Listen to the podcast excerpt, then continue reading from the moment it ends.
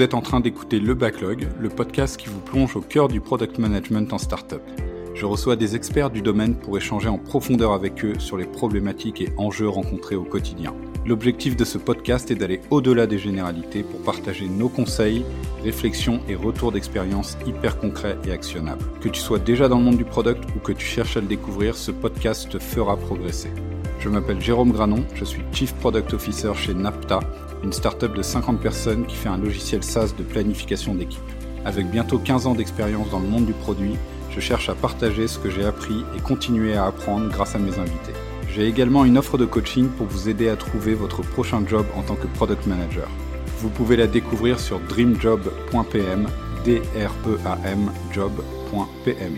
Voici l'épisode. Bienvenue François, euh, je suis hyper heureux de te recevoir pour ce quatrième épisode, normalement si je les sors dans l'ordre, euh, ce quatrième épisode du backlog. Euh, comment tu vas? Eh bien ça va, merci beaucoup, ravi d'être là également. Et eh ben ouais, ça me fait super plaisir de te recevoir. Alors on s'est rencontrés, alors je, je, suis reparti dans mes mails un petit peu pour fouiller, il me semble qu'on s'est rencontrés à travers Peers, qui est un système, alors Peers c'est P-E-E-R-Z.pm, qui est un système qui met en relation des gens de l'écosystème du product. Donc en gros, on peut s'inscrire sur ce sur ce site et après ça fait des mises en relation. Donc c'est plutôt pas mal pour ceux qui connaissent pas et qui, qui ont envie de rencontrer des gens de l'écosystème. Euh, en vrai, assez pratique. Ouais, c'est euh, super. Ouais, c'est clair, ça m'a fait rencontrer pas mal de monde. Et aujourd'hui, alors, on va parler de pas mal de sujets. On va parler de shape-up, on va parler de récolte de feedback utilisateur, de first PM, de vision produit, d'analytics et de product led. Donc vraiment beaucoup de sujets hyper intéressants. Donc ça va être euh, super bien comme discussion. Et avant qu'on rentre bah, dans tous ces sujets thématiques, je te propose, comme à l'accoutumée, de te présenter. Bah, merci beaucoup, ravi d'être là comme je le disais. Euh, je m'appelle François, j'ai 32 ans. Euh, et effectivement, je vais vous décrire un petit peu, bah, je vais décrire mon parcours. Euh, j'ai commencé par une école de commerce à Lyon, que, à laquelle j'étais diplômé en 2016, et j'ai commencé par faire du conseil dans une boîte qui était spécialisée en data et IA. À l'époque, le produit, ça existait en pas trop, enfin si ça existait en France, mais c'était pas vraiment répandu, c'est pas quelque chose dont on nous parlait euh, en sortie d'école, euh, quelque chose auquel on pouvait prétendre. Et j'ai découvert ça pendant ma première expérience justement euh, chez Artefact. Tout de suite, à l'époque, je me rappelle, les produits, nous aussi sur lesquels on commençait à travailler, c'était très, très orienté autour de la data, mais c'était vraiment hyper simple, en tout cas en France, où c'était principalement des dashboards, des produits back-office pour des grands groupes. Euh, il n'y avait pas encore beaucoup de SaaS français, mais on commençait déjà à accompagner des entreprises sur ces problématiques-là. Et il y avait aussi un petit boom euh, des applications vocales à l'époque, bon, qui a fait flop derrière. C'est un peu comme ça que j'ai commencé à connaître le produit. en 2018, j'ai décidé de passer le pas et de passer cette fois côté corporate pour ceux qui se posent la question de comment et pourquoi est-ce que je l'ai fait, euh, assez simplement, quand tu es en conseil, je pense pour tous ceux qui en ont fait, il y a souvent cette problématique de on a du mal à voir l'impact de ce qu'on fait, parce que par définition, on est plus là pour cadrer les choses, en tout cas moi dans mon cabinet, et euh, on a du mal à voir le résultat de ce qu'on fait et se sentir engagé. Mmh. Donc euh, j'ai voulu ressentir un peu ce truc-là et je suis parti dans une société de téléconsultation qui s'appelait Léa à l'époque, qui venait de se créer euh, juste avant le, le boom de la téléconsultation, que ce soit euh, à cause ou plutôt grâce au remboursement par la, télé, par la sécurité sociale, mmh, ce qui clairement a fait que les gens ont commencé à l'utiliser, et puis aussi bah, tout simplement avec le Covid. Donc on, a eu, on, a eu, ce gros boom du Covid. Là-bas, j'étais first PM. Je suis arrivé après une première version du produit qui avait été créée euh, principalement avec euh, des devs freelance. Et en fait, la boîte venait de lever quelques fonds et euh, commençait à internaliser bah, les équipes de développement, créer une fonction produit, et puis après avait aussi recruté un peu toutes les fonctions de marketing, sales, support, etc. Donc on était vraiment dans cette grosse phase de structuration. Euh, je suis resté là-bas deux ans. On a vécu vraiment plein de choses. Les premiers grands comptes, les hôpitaux, euh, le boom du Covid. On a fait, euh, bah, je plus 1000% de croissance en trois semaines. Enfin, c'était un enfer. Hein. ouais, c'est vrai que c'était la bonne période. Ouais. ouais j'étais confiné avec ma famille et, ma copine et les gens, enfin, travaillaient presque pas trop et nous c'était vraiment l'inverse. Genre ils comprenaient pas trop pourquoi on était autant sous l'eau. C'était assez marrant comme période. Voilà, ça a duré deux ans. Et, et, juste avant, pardon, euh, je, je t'ai pas coupé à, ce moment-là, mais sur ta, ta, première partie en conseil, euh, donc t'es es rentré chez Artefact, qui est effectivement un cabinet de conseil euh, euh plutôt euh, plutôt data. Ouais. Alors, ce qui est marrant, c'est que dès qu'on parle avec quelqu'un qui a fait du conseil, et moi j'ai fait du conseil aussi d'ailleurs, la personne nous dit à la fin des 3, 4, 5 années, bah, je suis parti parce que j'avais pas d'impact. Donc j'ai l'impression que tout le monde sait qu'à la fin les gens partent pour ça, mais les gens rentrent quand même en conseil, et ça m'intéresse de savoir justement, pourquoi toi, t'es allé dans le conseil? C'était quoi tes réflexions à l'époque qui t'ont euh, guidé là-dedans? Euh, Ouais, c'est une, c'est une bonne question. Avec le recul, euh, je pense que c'est un peu, dans mon cas, la même logique qui m'a poussé, à faire une prépa et la même logique qui m'a poussé à faire une école. C'est que je savais pas ce que je voulais faire. Et en fait, j'ai fait la stratégie du je fais pas de choix et je garde l'éventail le plus large. En hmm. fait, c'est un peu ce truc quand je suis allé dans le conseil, je savais pas ce que j'avais envie de faire en réalité. Et en fait, euh, je savais que je voulais plutôt m'orienter vers les nouvelles technos, c'est plutôt les choses qui m'intéressaient.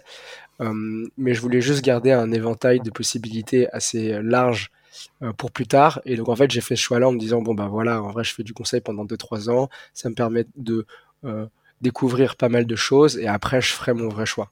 Donc c'était un peu avec cette optique que j'y suis allé. Ok. Oui, ce qui est effectivement, j'ai l'impression que c'est le la continuité des effectivement des choix par défaut de. C'est ça. Euh, ouais, je, suis, je, suis, bon à l'école, je vais faire ma prépa. Euh, bon, je vais continuer, je vais faire du conseil et puis euh, je postpone mon, mon choix. Effectivement. Ok. Voilà. et si j'avais su avant ce que j'aimais faire, je pense que je serais pas passé par cette case-là clairement. Ouais. mais bon, c'est quand même intéressant et je suis content quand même d'être passé par là. Ouais.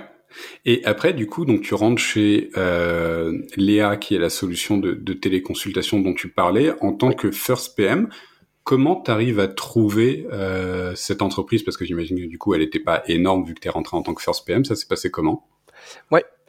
Euh, en fait, c'est eux qui m'avaient contacté. Donc, je, ils, devaient être à peu près 7-8. Euh, quand on m'a recruté et que les autres personnes sont arrivées, on est passé euh, à un peu plus d'une entre 15 et 20 personnes. Donc on a doublé quasiment la taille de la boîte directement. Et en fait, j'avais euh, été surtout recruté à l'époque, et ce que je pense que ce qui les avait convaincus, euh, c'était principalement, et mon rôle, d'organiser, d'essayer de structurer les choses. En fait, hmm. ce qui les inquiétait à l'époque, c'était surtout avec la taille de l'équipe tech qui grossit, et puis les autres fonctions qui arrivaient, que ce soit compliqué à gérer que ça manque de structure euh, tu vois, dans le choix des fonctionnalités, etc. Donc j'avais été surtout pris pour ça. Et à ce, enfin, tu vois, de, cet aspect-là, euh, mon expertise, euh, mon expérience conseil en tout cas, les intéressait bien. Mm. et comment ça s'est passé?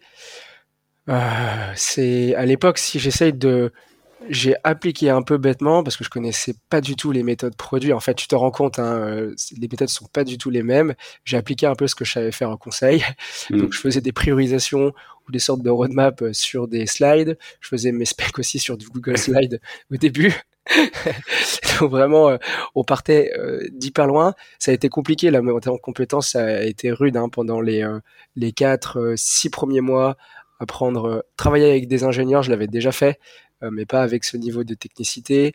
Mettre en place tous les outils. À l'époque, on avait voulu mettre en place Jira, mm. euh, s'adapter euh, aux nouvelles manières de faire. Ça fait beaucoup de choses d'un coup.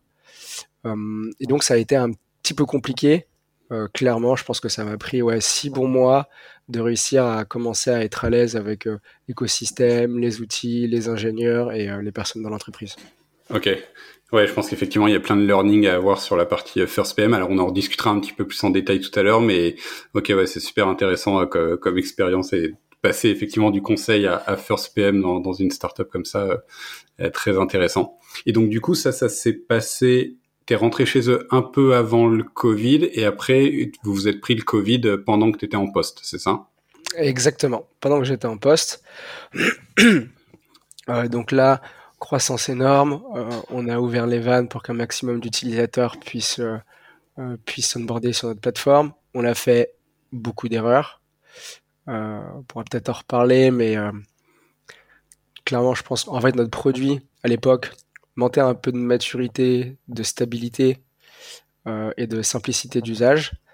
En fait, ça, on le compensait avec une croissance maîtrisée parce qu'on avait du support qui pouvait faire le suivi, on arrivait à traiter les bugs au fur et à mesure.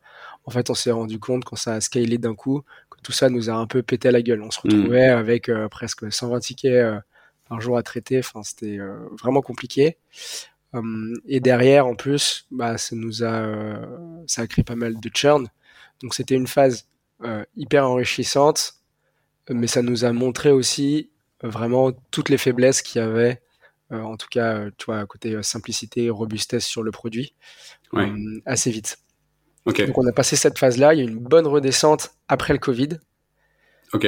Aussi. en fait, tu te rends compte, mine de rien, que pas mal de médecins avaient fait le bon parce qu'ils n'avaient pas le choix. On pensait que une majorité allait continuer en découvrant la téléconsultation, les choses comme ça. En fait, c'était une minorité qui a été convaincu par l'usage, et la plupart, mine de rien, euh, sont repassés euh, à leur euh, process ou habitude hmm. un peu avant Covid. Dans le cas de notre plateforme, c'est peut-être moins le cas chez, chez d'autres acteurs qui étaient les concurrents des nôtres parce qu'ils se sont très très bien intégrés dans les usages. Tu vois, je fais référence par exemple à des Doctolib. nous, notre plateforme, elle était un peu plus complexe, un peu plus longue à installer et fallait maîtriser plus de choses. donc il y a pas mal de médecins, tu vois, qui sont repartis à l'ancienne. Ouais. Oui, effectivement, parce que je pensais à, Doctolib comme concurrent. Alors, je pensais aussi à euh, Livy. Je crois que c'est LIVI la solution, alors qui me semble intégrée par Alan, qui permet de faire, euh, je crois, de la téléconsultation aussi. Alors, je l'ai jamais utilisé. Exactement. Euh, et vous, vous étiez d'ailleurs là avant eux, en même temps qu'eux, après eux? Livy, Care, Doctolib, c'est à peu près. Je pense que Léa était là peut-être un tout petit peu avant en tant que spécialiste, ou en tout cas on connaissait pas forcément les autres acteurs, euh, mais on s'est lancé à peu près au même moment. Euh, tu vois l'importance aussi, c'était intéressant. En revanche, chacun avait un business model euh, relativement différent vis-à-vis de la téléconsultation. Ça, c'est important aussi, tu vois, quand tu analyses la compétition, de faire attention à ces aspects-là, parce que ça peut vraiment changer la donne.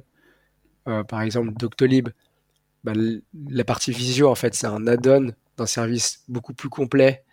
Et donc, ils ont réussi à vraiment hyper bien l'intégrer dans les usages. Ça a été très efficace. Euh, car, en fait, leur business model, c'était d'avoir des médecins, euh, pas mal en tout cas au début, salariés. Donc, ça leur permet aussi d'offrir une offre de téléconsultation à euh, presque n'importe qui en France. Nous, on vendait un SaaS, donc on vendait à des médecins. Et donc, c'était plus long est plus compliqué en fait bah, de construire cette offre euh, et de l'ancrer dans les usages des patients à l'échelle. Et puis euh, c'est aussi euh, plus compliqué par rapport à juste un add-on mm. de vendre ton produit et de l'installer. Donc c'était intéressant aussi de, de, voir ça. Ouais, bien sûr. Ouais, bah, c'est sûr que c'est là où Doctolib a une force énorme, c'est que vu que c'est déjà la plateforme de quasiment tout le monde pour bah, faire ses réservations de médecins, euh, mettre en plus un add-on pour brancher de la téléconsultation, euh, ça paraît assez naturel chez eux et ça se, ça se vend, je pense, très bien et ça s'utilise très facilement. je suis d'accord. C'est un peu comme euh, Teams avec Microsoft vs Slack. en fait, ils ont profité de leur réseau de distribution pour promouvoir l'outil, quoi. Ouais, tout à fait. Où j'avais vu d'ailleurs sur ce sujet des, des graphes, je sais plus, il y a trois, quatre mois, sur euh, tout le monde parlait de Slack, euh, c'est trop bien, euh, machin. Et il y avait un graphe qui montrait l'utilisation, enfin le nombre de users sur Slack et sur Teams. Et je sais plus, mais c'était un l'ordre de grandeur, c'était genre x6, x7. ça explosait Slack parce qu'en en fait, ils ont bah, une distribution qui est déjà faite avec tout Microsoft, donc euh, c'est beaucoup plus simple. C'est dingue. Hein. Dommage pour Slack. Moi, je suis pro Slack. Ouais. nous aussi, on utilise Slack, euh, mais, bon, la distribution parfois, ça, ça fait du bien aussi. Exactement. Euh, ok. Et aujourd'hui, parce que je suis allé regarder hein, avant l'épisode, Léa, ça existe toujours comme société? Non, non, non. Malheureusement, je pense un an après à peu près, plus de plus, plus de fonds malheureusement. On est arrivé quasiment, ils sont arrivés quasiment au bout de la levée. Euh, pas réussi à faire un autre tour de table parce que c'était un secteur hyper concurrentiel. Hmm. Et ça générait pas assez d'argent pour pour continuer. Ok. en tout cas, les perspectives n'étaient pas, je pense, à la hauteur de ce qu'espéraient les fondateurs, quoi. Ok. Et toi, tu es resté jusqu'au bout ou comment ça s'est passé vers la fin Parce que c'est intéressant. Je pense que je suis parti un an, un an et demi avant. Je sais pas exactement quand est-ce qu'ils ont arrêté le service. en fait, Ouais, moi, comment ça s'est fait?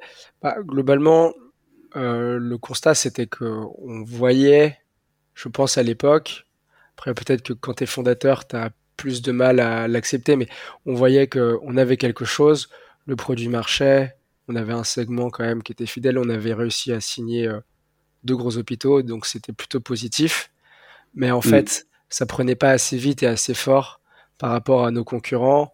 Et par mm. rapport à voilà, par rapport aux ambitions qu'il y avait au départ, on se rendait compte que bon, c'était euh, c'était compliqué, euh, la croissance était là, mais pas non plus exceptionnelle. Donc il y a vraiment cette perte de vitesse.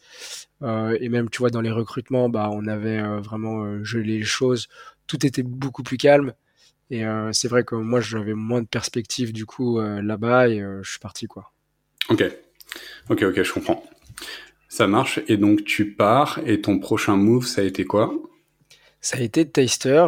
Euh, en fait, je suis un peu revenu euh, aux sources parce que finalement, c'est des anciens collègues d'Artefact qui étaient partis entre temps, donc le, le CTO euh, et puis un data engineer qui était parti monter la tech de Taster et c'est comme ça que j'ai connu Taster. Ok. le business model. Donc Taster, peut-être pour ceux qui connaissent pas, peut-être que certains ont goûté les produits. C'est une marque de food dédié à la livraison. Euh, le principe, c'est que, et l'ADN en fait de la boîte et le constat du fondateur qui était chez Deliveroo avant de se lancer, c'est que il y avait un essor euh, du marché de la livraison, mais pour autant la manière dont on préparait la nourriture, enfin la nourriture c'est un gros mot, mais c'était pas forcément adapté par la livraison. Les temps d'attente étaient très longs, la nourriture se refroidissait dans les dans les sacs, et donc, euh, il a essayé de créer une marque qui, euh, bah, en fait, était s'adaptait bien aux contraintes de la livraison. Mm. Euh, ça a très bien marché parce qu'il a monté ça en 2018. et aujourd'hui, il y avait deux, deux, cuisines, deux, trois cuisines à Paris. Aujourd'hui, on a plus d'une centaine dans cinq pays. donc, il y a eu une belle croissance. Et le principe, en fait, c'est qu'on crée des marques et des menus un peu innovants dédiés aux plateformes. En parallèle, euh, en fait, on s'associe avec des restaurateurs indépendants et on leur fournit aussi euh, toute la suite technique et technologique pour gérer leur cuisine. C'est plus là où nous on intervient. Je mm. euh, je veux pas me comparer à Airbnb ou Uber, tu vois, on n'est pas du tout à ce niveau-là. Mais dans l'idée, c'est un petit peu ça. C'est en fait, on fait une tech qui va essayer de pouvoir scaler ce business model de franchise de restauration très léger. En fait, on peut ouvrir des cuisines nous quasiment en 10 euh, jours quoi. Ok. Et, du coup alors ouais j'ai regardé effectivement en préparant l'épisode alors je regardais une de vos marques, alors je crois que c'est une nouvelle, euh, je sais pas si elle est déjà lancée, qui s'appelle Balestec. En gros, l'idée, c'est que vous avez des marques de food, alors vous avez vous-même vos cuisines qui les font et qui livrent, par exemple, ces burgers-là, et vous proposez aussi à des gens qui ont déjà euh, leur cuisine, enfin qui ont déjà un, restaurant, alors qu'ils fassent que de la livraison ou pas d'ailleurs, je sais pas, mais qui ont déjà un restaurant, de dire, ben, on vous permet de livrer aussi nos produits, euh, et comme ça, eux, ça leur permet bah, de se faire du chiffre d'affaires en plus, tout en en gros vendant facilement ces produits parce que vous, vous avez déjà assuré le fait que cette marque Balestec, par exemple, elle soit connue et que les gens aient envie de la commander. Donc en fait, ça devient des, des relais de livraison euh, pour vous, quoi. En gros, des relais de cuisine même. Exactement. En fait, pour que ce modèle marche, euh, il y a besoin de deux gros facteurs, un peu comme une marketplace, euh, une offre qui attire. Et donc là, le principe, c'est de créer ces marques justement euh, que les gens vont aimer, avec nous une spécificité forte qui marche de mieux en mieux, de par notre cible, parce que c'est une cible qui est plutôt jeune, c'est de s'associer avec des influenceurs. Mm. En fait, le moteur marketing, plutôt que d'avoir un marketing, tu vois, un petit peu à l'ancienne, et qui coûte très cher sur les abribus ou euh, dans les métros euh, que tu vas payer. En fait, nous, on va s'associer avec des influenceurs entrepreneurs, vraiment qui vont devenir finalement associés de la marque incentiver aussi au succès de la marque pour en faire la promotion. Donc là, c'est la première partie, des bons produits adaptés à la livraison, associés à des influenceurs qui ont envie que cette marque se fasse connaître. Et après, il y a l'autre partie qui est bah, un réseau de distribution efficace. et là, tu as très bien résumé les choses. ce sont des restaurateurs qui peuvent décider où euh, bah, de cuisiner nos produits en plus de leur activité, euh, ce qui arrive euh, dans certains cas, ou vraiment créer des cuisines pour cuisiner uniquement nos marques. On a un peu les deux. Ouais. On a de plus en plus de gens qui font que nos marques aujourd'hui parce que c'est difficile de faire les deux. Ok. Oui, donc c'est des gens qui vont se lancer et vous, du coup, vous leur, vous leur offrez, pardon, toutes les, j'imagine toutes les compétences et toute la formation pour dire bah voilà comment faut cuisiner euh, tous les trucs, voilà toutes les recettes et voilà aussi toute la tech pour c'est ça gérer les commandes, j'imagine gérer les livraisons, gérer la facturation, c'est ça? Exactement. En fait, le rôle de la tech donc là ce que j'ai décrit c'est euh, finalement un réseau de franchise euh, peut-être un peu classique, hein, comme un l'APR ou peu importe. nous, la spécificité, c'est que euh, avec euh, la tech qu'on a essayé de, mettre en place, on arrive à euh, automatiser et surtout à accélérer énormément les temps de lancement des cuisines pour arriver à lancer des cuisines presque en une semaine. Donc ça nécessite de faire de la formation bah, des restaurants aussi à distance, d'avoir des outils d'accompagnement très poussés pour justement bah, réduire ce temps. Ensuite, on a plein d'outils de gestion qui vont faire en sorte que bah, d'un restaurateur qui a besoin peut-être de plusieurs semaines, voire mois de formation avant de maîtriser son écosystème, bah, avec nos outils euh, qui ou facilitent les opérations ou l'aident à comprendre comment mieux gérer par exemple ses coûts de matières premières, comment euh, mieux orchestrer ses commandes, etc., etc., à justement réduire cette difficulté de gestion de cuisine. Et c'est ce qui fait qu'on peut ouvrir euh, et gérer euh, nous, depuis notre réseau, beaucoup, beaucoup de cuisine assez rapidement. Ok, donc toute une tech pour l'aider à en fait monter en compétence sur le métier de, on va dire, restaurateur et gestion de la livraison de, vos produits. Voilà, gérer sa cuisine, voire plusieurs cuisines, parce qu'on a aussi des multi-franchisés. Euh, ça demande d'avoir des outils qui te fassent une partie du travail. Oui, ok. Et toute la partie aussi gestion de la de la livraison. Je sais pas exactement comment ça marche, mais quand euh, moi je vais aller commander sur Uber Eats et que euh, le restaurateur euh, reçoit sa commande, ça passe aussi par vos systèmes? Exactement.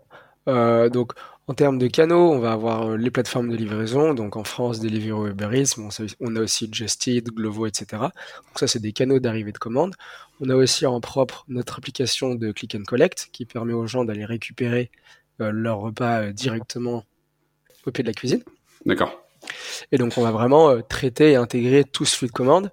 Ce, qu'il faut, ce dont il faut se rendre compte en plus, c'est que en fait, une cuisine peut avoir euh, deux ou trois marques dans sa cuisine.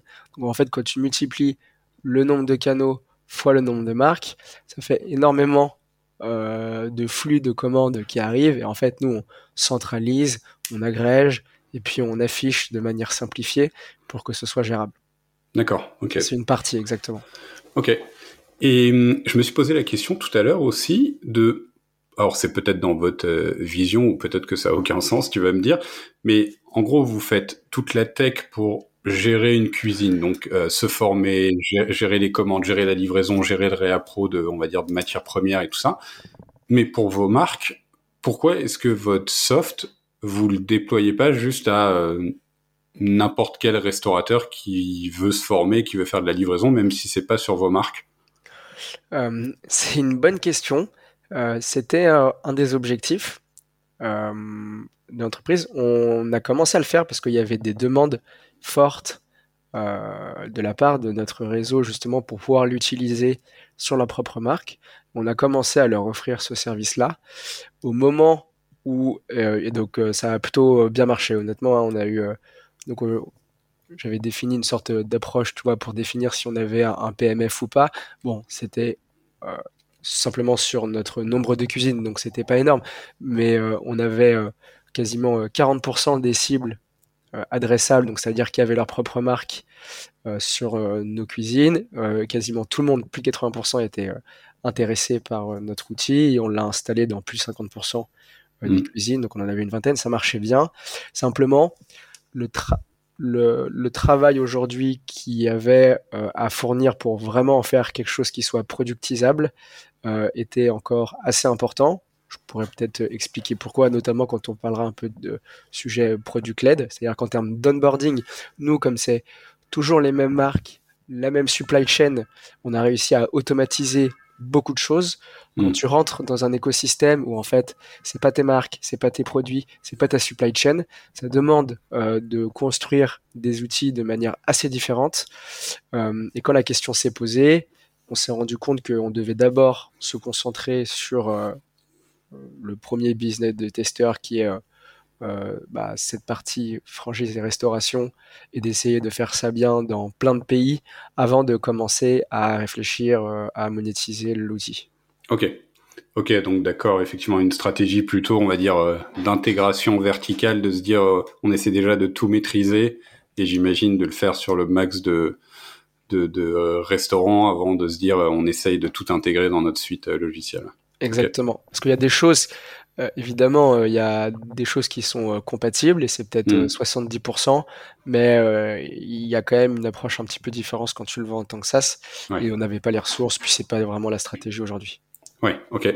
Et en termes de, de purement produit, ça se, enfin, comment ça se matérialise pour un utilisateur? C'est une application qu'il va avoir sur tablette, c'est des applications desktop, c'est quoi? Très bonne question. Donc en fait, on a euh, une première application, c'est une web app euh, React euh, qu'on vient de renommer Astro. et Astro, en fait, permet à un gestionnaire de cuisine de faire tout l'administratif et le suivi de la performance de sa cuisine. Donc concrètement, ça veut dire être capable de suivre l'évolution de la performance, évidemment, du chiffre d'affaires, euh, l'analyse de mes notes et de l'évolution de mes notes sur les différentes plateformes, qui me permet aussi de m'évaluer par rapport au reste du réseau euh, afin de savoir si je suis dans les normes, si je dois m'alerter. Euh, on automatise aussi, par exemple, une partie c'est du détail, mais on automatise certaines, actions, par exemple les contestations lorsqu'il y a des clients qui euh, considère qu'on a oublié des produits. Bon, bah, il y a, par exemple, ça c'est marrant, mais il y a pas mal de fraudes sur les plateformes. Mm. Euh, bah, nous, on a euh, mis en place un petit système qui permet d'éviter qu'il y ait trop de fraude. par exemple, gérer tes horaires d'ouverture sur tous tes restaurants, sur toutes tes plateformes, ce genre de choses. Ok. On a une application tablette qui est dans la cuisine et qui est cet orchestrateur intelligent des commandes. Ouais. Ah oui, sur le outil aussi, on a tout un logiciel de passage de commandes aux fournisseurs. On s'est intégré avec les fournisseurs pour que ce soit fluide.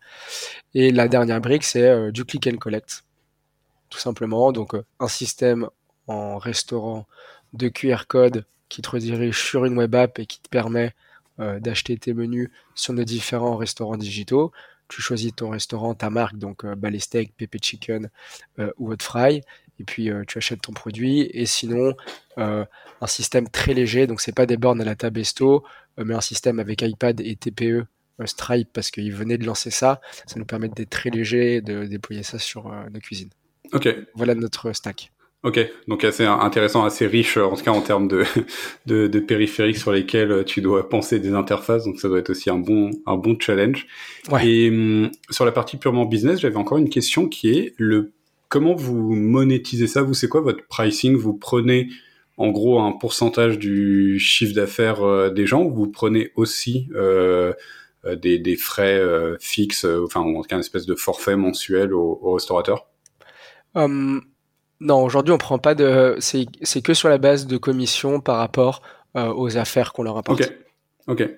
D'accord, donc c'est-à-dire que pour les... Alors je sais pas si c'est souvent ça les modèles de franchise, j'en sais rien, mais donc j'imagine que c'est assez rassurant pour le restaurateur, parce qu'il se dit, euh, bon bah en gros on prend si ça marche, donc euh, il n'y a pas trop de...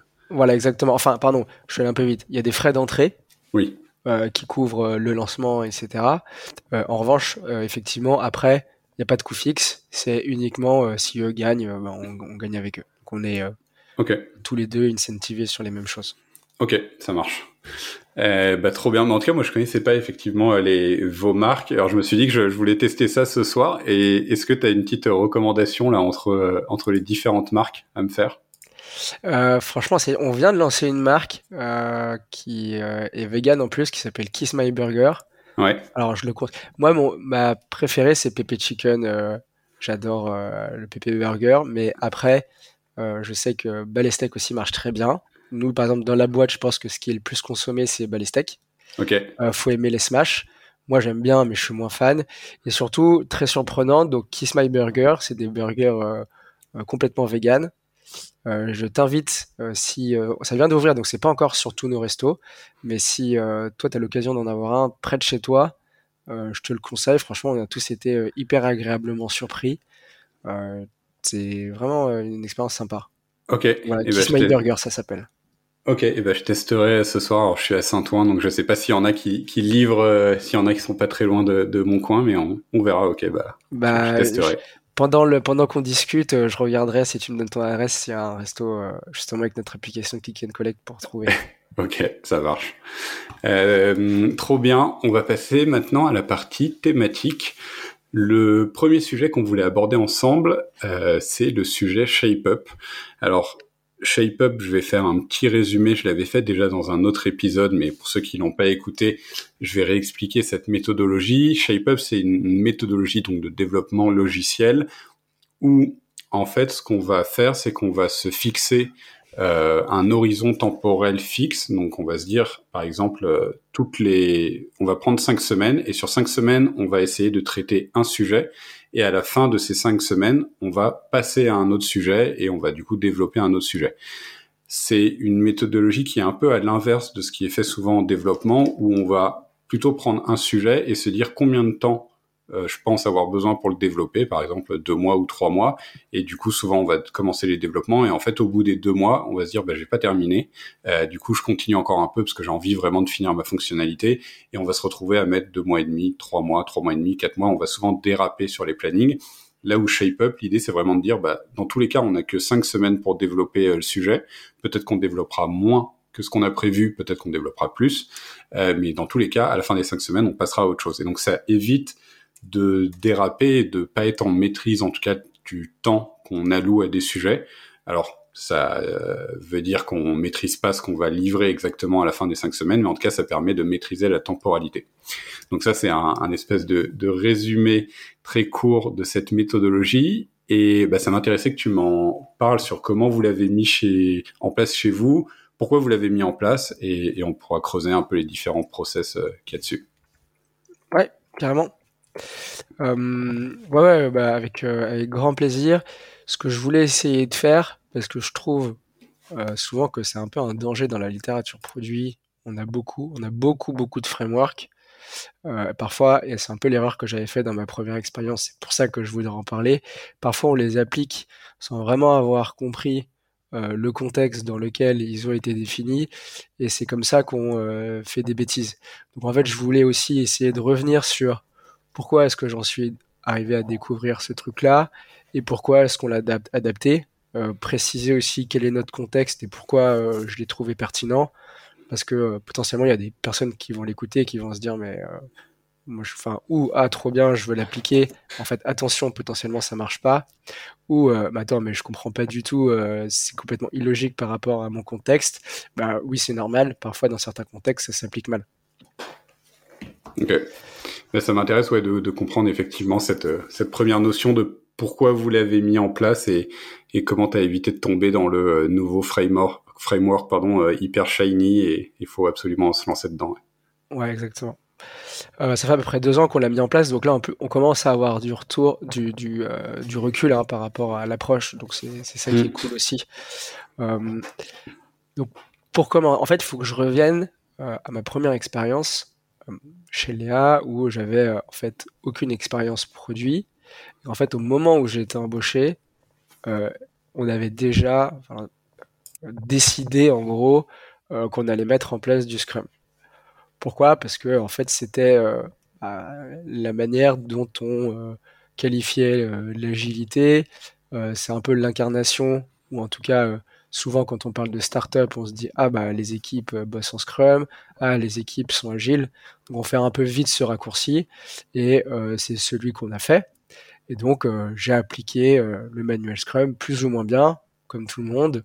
mais assez classique, avec ses périodes de deux semaines, pas mal de réunions, et puis au milieu de tout ce flot de construction de features toutes les deux semaines, on essayait à certains moments de l'année euh, de faire des phases de priorisation des fonctionnalités avec un système le plus possible de roadmap trimestriel. Ok. Alors, moi, donc je l'ai appliqué hein, jusqu'à la fin, euh, mais ça a été euh, plutôt difficile et il y avait certainement certains éléments de frustration que j'ai eu un peu pendant ces deux ans. Alors, et c'est un peu cela qui m'ont amené euh, à changer de méthode et aller vers le shape-up. Le premier, et ça c'est un peu un combat que j'ai, qui est peut-être un peu stupide, hein, parfois ça marche très bien, mais euh, c'est celui de euh, qui est pas vraiment lié au Scrum. Scrum c'est encore un peu différent, mais je trouve que c'est quand même un peu lié. C'est cette notion de roadmap orienté feature. En fait, le Scrum, lui, va t'aider finalement une fois que tu as défini ce que tu veux faire comme feature, à découper de manière très petite et très précise pour éviter euh, de partir dans des trop longs développements ou de partir dans tous les sens. Mais encore avant, il y a en fait cette notion de, dans les entreprises souvent qui va avec, c'est on s'engage dans des roadmaps sur les features. Pourquoi est-ce que je suis un peu contre ce truc-là? C'est parce que euh, il y a pas mal d'effets pervers, je trouve, à les utiliser l'avantage, je dirais, que je percevais en tout cas, et dont j'avais l'impression dans mes entreprises ou même quand je parle avec d'autres PM, c'est que c'est un outil utile ou en tout cas simple pour euh, rassurer euh, les parties prenantes dans l'entreprise. C'est simple à comprendre pour un CEO qui a besoin d'être euh, rassuré sur le fait que ses équipes tech et ses équipes produits avancent. On va faire mmh. telle fonctionnalité. C'est simple pour qu'il puisse en parler à son board, à euh, d'autres personnes ou des prospects. On a un peu ce truc-là aussi pour les sales. Donc souvent, en fait, on va nous demander euh, des roadmaps et des features spécifiques. Le problème, côté produit, et je pense qu'on le ressent tous, euh, et c'est là que l'effet pervers commence, c'est qu'en fait, on nous demande de nous engager sur des fonctionnalités et on demande de nous engager sur des dates. Et c'est là qu'on commence à avoir des problèmes. Parce qu'en fait, au moment où on demande de nous engager sur des fonctionnalités, en général, côté produit, t'as pas le niveau de spec ou le niveau de détail de ce que tu veux faire sur ta fonctionnalité trois mois à l'avance, voire six mois à l'avance dans certaines équipes. C'est quasiment impossible. On le sait tous. Même quand tu commences ton sprint et si tu es très bien cadré, tu peux avoir un ou deux sprints d'avance. C'est très très difficile d'aller avec un bon niveau de détail et de certitude avant. Hmm. Donc tu vas t'engager un peu sur du flou. Pour autant, euh, ce qu'on t'attend de toi, c'est d'être capable de délivrer euh, ce sur quoi tu t'es engagé sur des dates exactes. Et c'est là que la machine s'enclenche. C'est qu'en fait, tu vas rusher, euh, apprendre, ou par exemple quand tu vas commencer à creuser le détail du problème, toi tu t'es engagé sur une feature ou une epic high level, quand tu vas vraiment creuser le détail du problème, euh, comment cette fonctionnalité s'appliquerait pour tel segment de marché, comment est-ce que je vais gérer ce edge case là, ce genre de choses. Tu te rends compte qu'en fait, le scope de ce que tu as imaginé change un peu, ou que l'intérêt de ta feature est plus si évident que ça au regard de tel ou tel segment, sauf que bah, c'est trop tard, tu t'es engagé et la date a été fixée, donc coûte que coûte, tu vas euh, essayer d'amener cette feature jusqu'au bout. Hmm. Et ça, euh, en fait, c'est contre-productif. Et souvent, on le ressentait, en fait. On était là, on était pris, on s'est bon, mais maintenant, on s'est engagé, on le fait. Alors, dans le fond, on savait que c'était plus la bonne décision ou pas la meilleure au moment de le faire. Et sinon, l'autre, donc l'autre aspect, et euh, tu vois, l'autre truc qu'on faisait et qu'on a fait après, c'est qu'on s'est dit bon, bah, on peut plus s'engager sur des choses qui sont euh, trop floues et on veut pas avoir cette frustration d'avoir l'impression de shipper une mauvaise feature. Bah, qu'est-ce qu'on va faire? On va spéquer beaucoup plus dans le détail en amont. Ce qui fait que du coup, on anticipait et on essayait d'aller dans le détail plus de trois mois, ou euh, nous c'était des roadmaps à trois mois, tu vois, ah trois mois avant, pour être à peu près certain que lorsqu'on allait proposer notre roadmap, on allait réussir à le faire. Et là, c'est aussi hyper contre-productif parce que ça demande un effort de malade. Toi, tu gères le run euh, des fonctionnalités que tu es en train de shipper. Euh, et donc, en fait, euh, et en plus, toutes ces specs que tu as fait là, tu te rends compte qu'au moment où tu vas vraiment dérouler ta roadmap, il y en a la moitié qui vont changer ou qui vont être jetés à la poubelle parce que tu les as fait dans un timing hyper serré. Hmm. En fait, c'était quasiment des trucs qu'on jetait à la poubelle. Ouais. Oui, donc vous étiez presque arrivé à un espèce de macro, enfin macro ou micro euh, cycle en V, c'est-à-dire de vous dire, bah, comme on n'a pas assez euh, euh, d'informations sur ce qu'on va faire, du coup on peut pas estimer, bah, il faut qu'on se, qu'on arrive à, à, tout balayer avant pour se dire exactement ça va être quoi les specs et arriver à tout cadrer et tout estimer plusieurs mois à l'avance. Ouais, ok. Exactement. À la fin du trimestre, on nous demandait, mais attendez, je comprends pas. vous avez vendu, enfin, on a validé toutes ces features pour telle date et on les a pas. Ou alors, bah, en fait, on les faisait quand même et euh, c'était pas l'impact qu'on voulait. Ouais. Et pour pas avoir cette, ce retour-là, bah, on se retrouvait à essayer de tout cadrer euh, comme des malades avant de s'engager sur la roadmap, ce qui était un enfer, va demander énormément de travail et n'était pas vraiment efficace. Ouais, ok. Oui, donc euh, oui, vous étiez dans le problème euh, classique de vous avez essayé de figer à la fois le périmètre et la temporalité, donc de dire bah, on a exactement euh, ce set de features à sortir qui, qui, comporte exactement ces règles de gestion pour exactement telle date. Exactement. Et, et effectivement, alors globalement, mais c'est le problème du développement logiciel, mais pas que du développement logiciel, c'est que c'est un problème qui est impossible à, à, résoudre. En tout cas, j'ai jamais vu aucune boîte qui arrivait à, à tenir ça, à, à, arriver à figer les deux. Exactement. Et en fait, avec le recul, c'est euh, finalement d'essayer de s'engager à respecter une date et une feature qui pose ce problème-là. Parce qu'une feature, c'est trop spécifique, et euh, une date également. Alors qu'on n'a pas ce niveau de détail, et on nous demande de le faire trop en avant, trop en amont, pardon, pour avoir ce niveau de détail-là. Donc c'est ce système-là, en fait, qui lui-même euh, génère la complexité dans laquelle on se met. Oui. Donc je voulais qu'on essaye de sortir de ce truc-là. Après, le truc sur le Scrum, c'est euh, tout l'aspect euh, qu'on appelle, et c'est justement le nom du bouquin, Feature Factory. Je me enfin, en fait, je me rappelle, déjà, tu fais énormément de cérémonies qui sont très, très, très chronophages et tu fais pas autre chose. En fait, tu fais des rétros, tu fais des grooming, tu fais plein de choses juste pour te concentrer vraiment sur ta capacité à très, très bien découper tes tickets et avoir des specs très précises.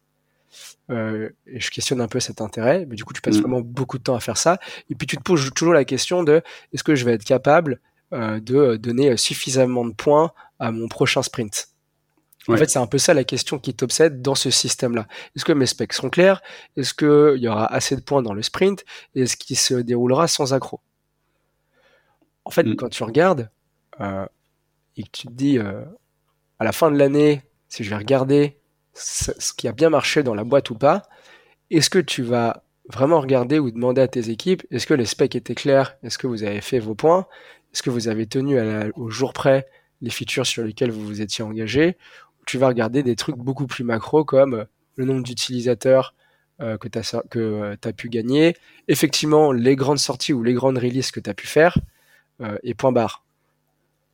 Bah, pour moi, la, question a été un peu évidente. C'est qu'en fait, au quotidien, on se concentrait à optimiser ou on se mettait euh, vraiment euh, du stress pour euh, des choses qui, en fait, quand tu prends du recul, n'ont pas vraiment beaucoup d'intérêt. Mmh. donc, j'avais un peu ce constat-là, mais je savais pas trop quoi faire ni comment le résoudre. Et en fait, j'ai fait une pause entre Léa et Tester. Et puis, j'ai eu deux bouquins. Donc, Shape Up, c'est le premier. Un autre aussi de Basecamp que j'ai trouvé sympa, Get Things Done. Et euh, un autre euh, livre que je conseille vraiment beaucoup, je trouve qu'il était presque plus intéressant, enfin de mon point de vue, Melissa Perry, How to Escape the Feature Factory. Oui. et qui reprennent exactement, mais beaucoup mieux dit que ce que je viens de faire.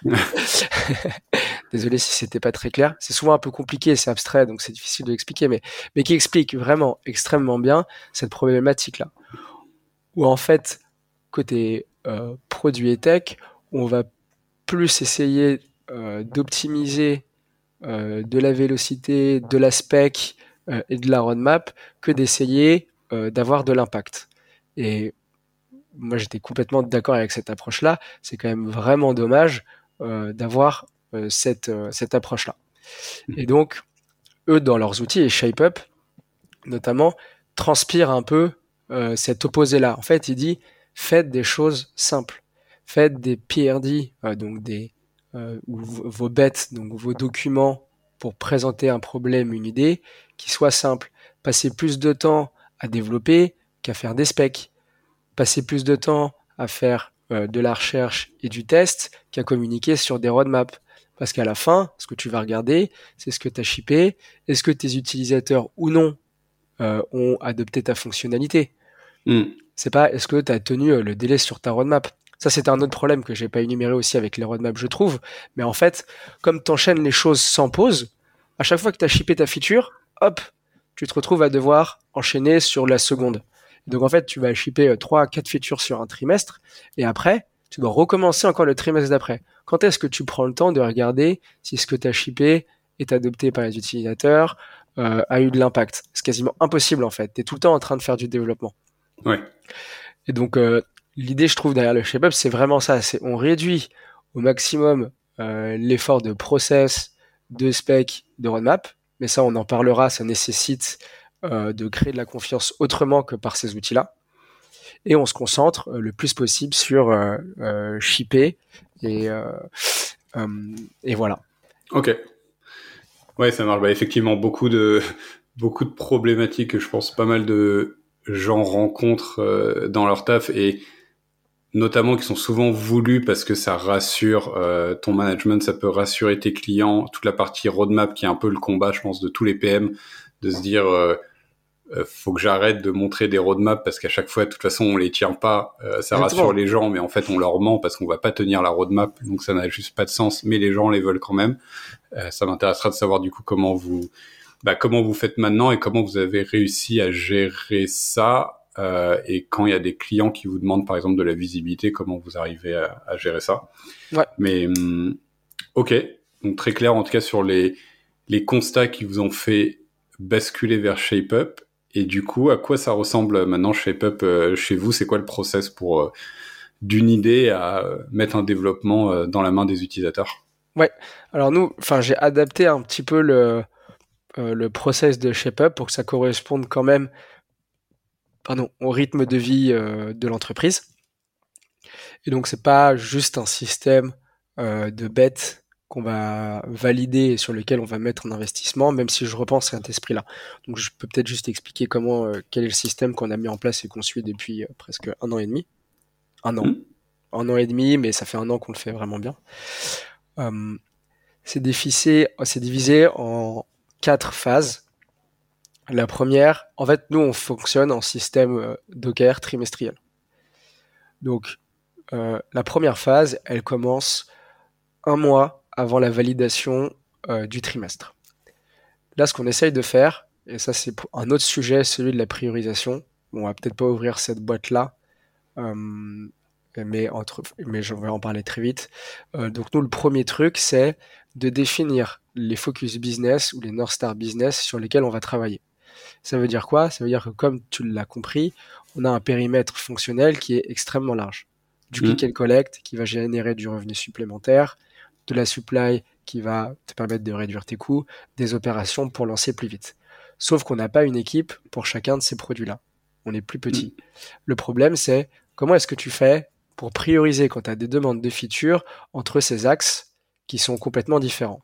Le reach, parce que c'est les mêmes utilisateurs, c'est à peu près le même. L'impact, c'est toujours extrêmement difficile à estimer et tu le fais au doigt mouillé. Euh, sauf que c'est des choses en plus qui sont pas du tout comparables. Euh, dans mm. l'appréciation des choses ou dans l'impact que tu peux avoir. Donc en fait, c'est comme essayer euh, d'avoir une matrice à quatre dimensions et de tout mettre à plat. En fait, ça mm. marche pas. Tu peux pas comparer. Elles sont pas toutes égales par ailleurs, et tu peux pas comparer euh, des choux et des carottes, quoi. en fait, ce qu'on s'est dit, c'est que chaque mois, on va justement se dire, ok, pour le prochain trimestre, c'est pas si facile que ça, hein, ça demande de l'alignement, mais on va s'occuper des carottes et des choux. Point barre. Et en fait, on sait qu'il y a d'autres sujets qui sont importants, on sait qu'il y aura d'autres problèmes à traiter, mais on va se concentrer que sur cette verticale-là.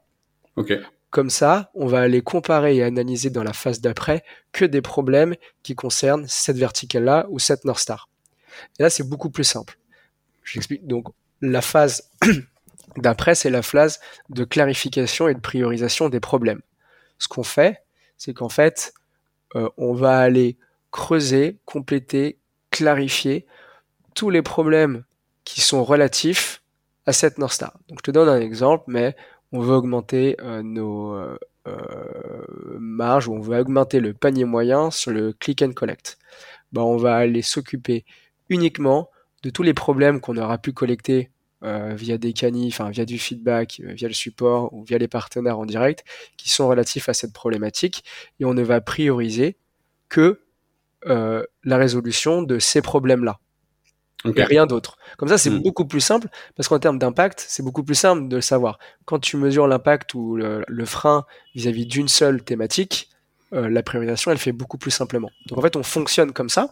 On prend deux, trois verticales, et puis on va aller analyser et comparer les problèmes qui sont les plus contraignants sur chaque verticale.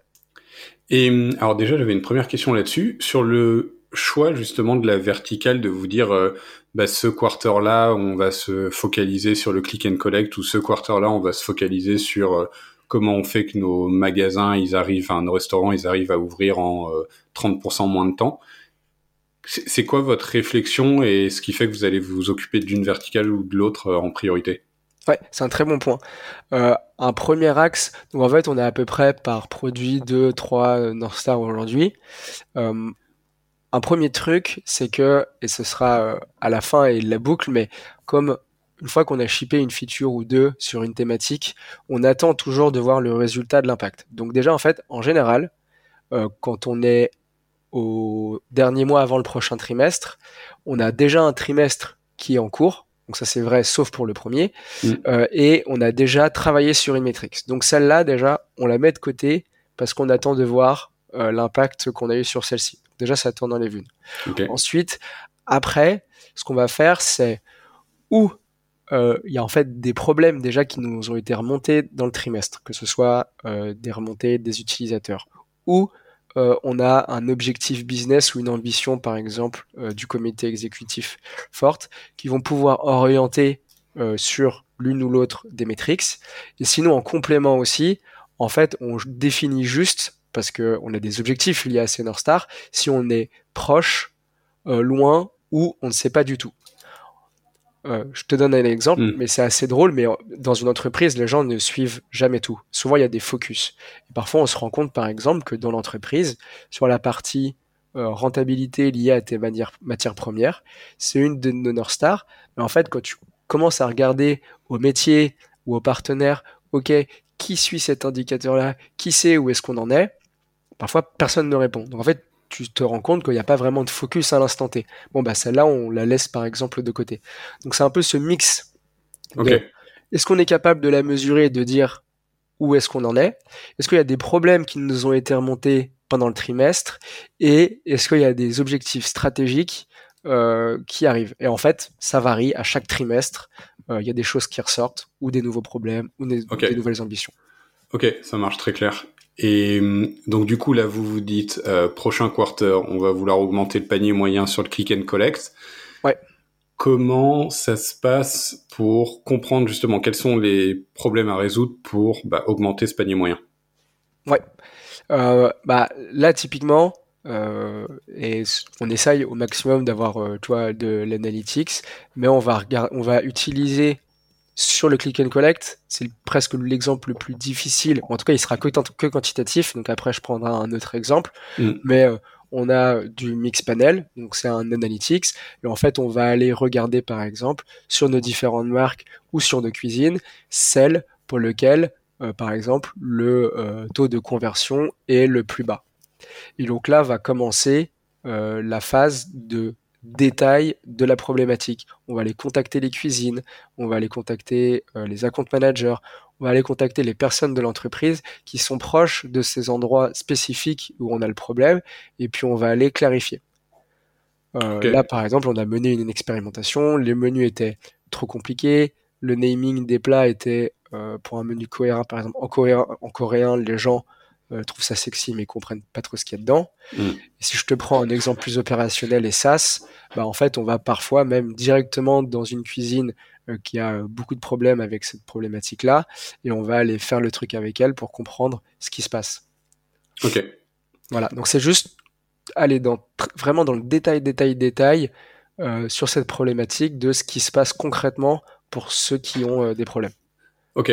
Et, hum, et pour aller encore plus dans le détail de ça, est-ce que vous avez une méthodologie précise ou comment vous centralisez? Parce que donc si on se refait le, le, la temporalité, vous définissez qu'il faut aller augmenter le panier moyen euh, de, du click and collect. Vous vous dites, OK, on va regarder la data. A priori, il y a tel et tel restaurant sur lequel il y a un problème. On va aller investiguer chez eux et voir avec le support et tout ça. Ouais. Vous allez discuter avec eux. Vous remontez, j'imagine, plein de soucis potentiels. Comment, à partir de tous ces soucis potentiels, vous arrivez à en faire un peu sans doute des grandes familles de problèmes? Est-ce que vous avez une méthode, un outil pour faire cette centralisation et ce, bah, après cette agrégation, en gros, de problèmes? Ouais, euh, très bonne question. Donc déjà, aussi juste pour repréciser, il arrive aussi, euh, enfin, le business nous donne une nouvelle idée, hyper novatrice, etc. Si nous, côté produit, euh, on n'avait pas du tout anticipé. C'était pas une thématique qui était identifiée. Et on n'a aucune data, que ce soit euh, des feedbacks, des communications intercom ou des AM qui peuvent nous guider. Il nous arrive aussi de dire dès le début, on n'a pas la matière aujourd'hui pour aller euh, clarifier ce problème-là. Donc on prend votre insight. Euh, pour le prochain trimestre, on va euh, s'y intéresser, faire attention, commencer à taguer les choses, avoir un œil là-dessus. Mais si c'est trop trop early stage, on pourra à certains moments, ça nous est arrivé, de même pas aller à la phase suivante. On n'est pas assez mature. Hmm. Dans le cas où on sait qu'on a de la matière, euh, donc on fait tout le travail que tu as décrit, euh, Cani, Intercom, interview utilisateur. Et après, euh, c'est vraiment là tout le travail du PM, c'est qu'en fait, je vais essayer de me rappeler d'un exemple assez concret pour guider, mais euh, chez nous, on va faire euh, cet agré... En fait, le niveau d'agrégat qu'on va faire des petits problèmes, c'est un niveau, je donnerai un exemple concret, sur lequel on peut mettre une notion d'impact et de mesure. Hmm. Ça, c'est le premier truc qu'on cherche à faire. Euh, c'est quand on va lancer notre fonctionnalité, on appelle ça nous une solution, on n'appelle pas ça une feature. On va être capable de regarder euh, quel est l'impact. Et donc par définition, quand on fait nos agrégats de problèmes, il faut que ça puisse être mesurable. Donc en général, comment on mesure les choses et comment on agrège nos problèmes, bah, tu as toujours un premier niveau, ça c'est l'exercice le plus compliqué je trouve, la mesure d'impact. Mais tu as un premier niveau, tu sais, où c'est tes métriques long terme. Donc par exemple, sur le click and collect, ce qu'on veut driver, augmenter, c'est le revenu. Là, la sous-métrique, c'est euh, le taux de conversion. Eh ben, on va euh, faire un groupe de problèmes qui est suffisamment gros pour que si on met une solution en place, on puisse globalement voir que c'est un impact direct sur le taux de conversion. Sinon, c'est que c'est trop petit euh, et on le considère pas en tant que tel, on l'agrège. On fonctionne un peu comme ça. Je sais pas si je suis très clair. Si, si, c'est clair et effectivement, c'est intéressant comme approche de se dire, en gros, vos solutions ne sont des solutions qu'à partir du moment où vous êtes convaincu qu'elles peuvent avoir un impact mesurable. Exactement. Je vais essayer de te reprendre. Euh, Et c'est assez intéressant comme approche, effectivement. Ok. Toi, là, par exemple, on a des formes euh, de création de produits sur la partie euh, logistique. ah ouais, je peux te donner, en vrai, je peux te donner un exemple, ce sera peut-être parlant pour les gens qui travaillent dessus, parce que le problème en soi, il est un peu abstrait, un peu compliqué, et c'est justement quand tu arrives à, à, faire cet agrégat que ça prend sens. on avait, nous, un système de commande pour la partie logistique, donc de commande fournisseur, euh, qui était relativement rigide, euh, parce que il avait à l'époque en fait ce qu'on voulait. toutes les cuisines au, départ en fait c'était pas vraiment une franchise avec euh, des partenaires et des restaurateurs indépendants, c'était des cuisines en propre. Donc la tech avait été développée comme euh, avec cette idée-là. Et donc en fait, tout suivait un peu le même process. Pour le calendrier de livraison, tu avais un seul euh, jour de, de passage de commande pour le faire. Si tu le faisais pas à ce moment-là, c'était trop tard. Tu pouvais hmm. pas non plus commencer avant parce que les cuisines étaient euh, organisées comme ça. Il n'y avait pas forcément de rappel, il y avait des complexités opérationnelles, donc il y a plein de petites choses sur ce flow-là qui faisaient qu'il était relativement rigide. Mm. Et donc, on s'est dit, OK, on voit tous ces petits trucs-là, mais on voit pas encore trop l'impact, donc on met pas de solution. En fait, on a fait un agrégat de trois ou quatre problèmes comme ça, et on s'est dit, bah, en fait, tous ces trucs-là, à chaque fois, ça génère une intervention euh, et ces différents cas d'usage en fait qui génèrent une intervention de nos équipes support pour passer les commandes en leur nom. C'est ça qu'on veut éviter, c'est qu'on veut mettre en place une solution qui soit suffisamment flexible pour que euh, les cuisines dans nos franchises n'aient jamais à appeler le support pour les aider à envoyer, annuler, changer des choses relatives à la commande. Et en fait, on s'est dit, ok, bah ça c'est l'impact, c'est ce qu'on va mesurer, le nombre de tickets par exemple intercom qui sont générés par ces demandes-là, et on a pris tous les petits problèmes qu'on a pu trouver euh, sur cette thématique-là et on les a mis dedans. Et c'est ça qu'on a pitché. Ok. Je sais pas si ça parle peut-être pas trop, mais c'est ça qu'on a pitché. En gros, on est arrivé, on a dit bah voilà, on a euh, le jour du bet. Donc en fait, tu fais ça partout. Chaque document est construit comme ça. Tu as une solution, une liste de petits problèmes qu'on a réussi à identifier avec euh, les manières que je t'ai expliquées. Mm. Une description d'approche au niveau à la shape-up avec, euh, tu vois, un dessin type marqueur qui explique le résultat qui est attendu. Donc là, on veut une solution euh, qui garantissent suffisamment de flexibilité pour le passage de commande afin euh, qu'il n'y ait plus de sollicitation du siège euh, pour y parvenir. Ouais. Et des métriques associées. Si on arrive à faire ça, le premier truc et l'objectif long terme, c'est qu'on arrive à scaler nos opérations. Tu pourras ouvrir beaucoup plus de cuisines et faire beaucoup plus de supply. Tu n'auras pas besoin de gens en plus côté support pour t'en occuper. Et euh, la matrix très court terme liée au projet, c'est la réduction du nombre d'interactions euh, entre les cuisines et le siège pour nos différents pays. Ok. Voilà. Et, et, alors, pardon, du coup, je t'ai coupé. Vas-y, tu, tu, voulais continuer. Non, pardon, je m'arrête jamais sur ces trucs-là. Euh, vas-y, vas-y. J'avais une question qui est sur la priorisation, parce qu'en shape-up, c'est quelque chose qui est peu décrits dans leur méthodologie. Donc là, vous arrivez avec un ensemble de solutions qui chacune ont un impact euh, que vous avez euh, défini. Donc chacune des solutions va impacter une métrique. Exactement. Ensuite vient la priorisation, donc le choix parmi toutes ces solutions de laquelle on va mettre en place. Exactement. Comment vous faites cette euh, bah, comment vous faites cette priorisation? Est-ce que vous avez une méthodologie particulière ou est-ce que c'est un peu du flair de vous dire, OK, je pense que augmenter telle métrique, c'est ça qui au final va avoir le plus d'impact sur, euh, par exemple, augmenter euh, le panier moyen du, click and collect? Ouais. Alors, ce qu'on essaye, enfin, franchement, c'est toujours pareil. Je pense que euh, on a tous un peu les mêmes galères. C'est toujours difficile et surtout d'un projet à un autre, c'est plus simple. Donc, nous, ce qu'on essaye de faire, tu vois, c'est d'arriver toujours avec ce document, avec les métriques et surtout mm. les, tu vois, les, les petites métriques qu'on veut faire bouger qui soient claires. Et ça, c'est un premier axe de priorisation business.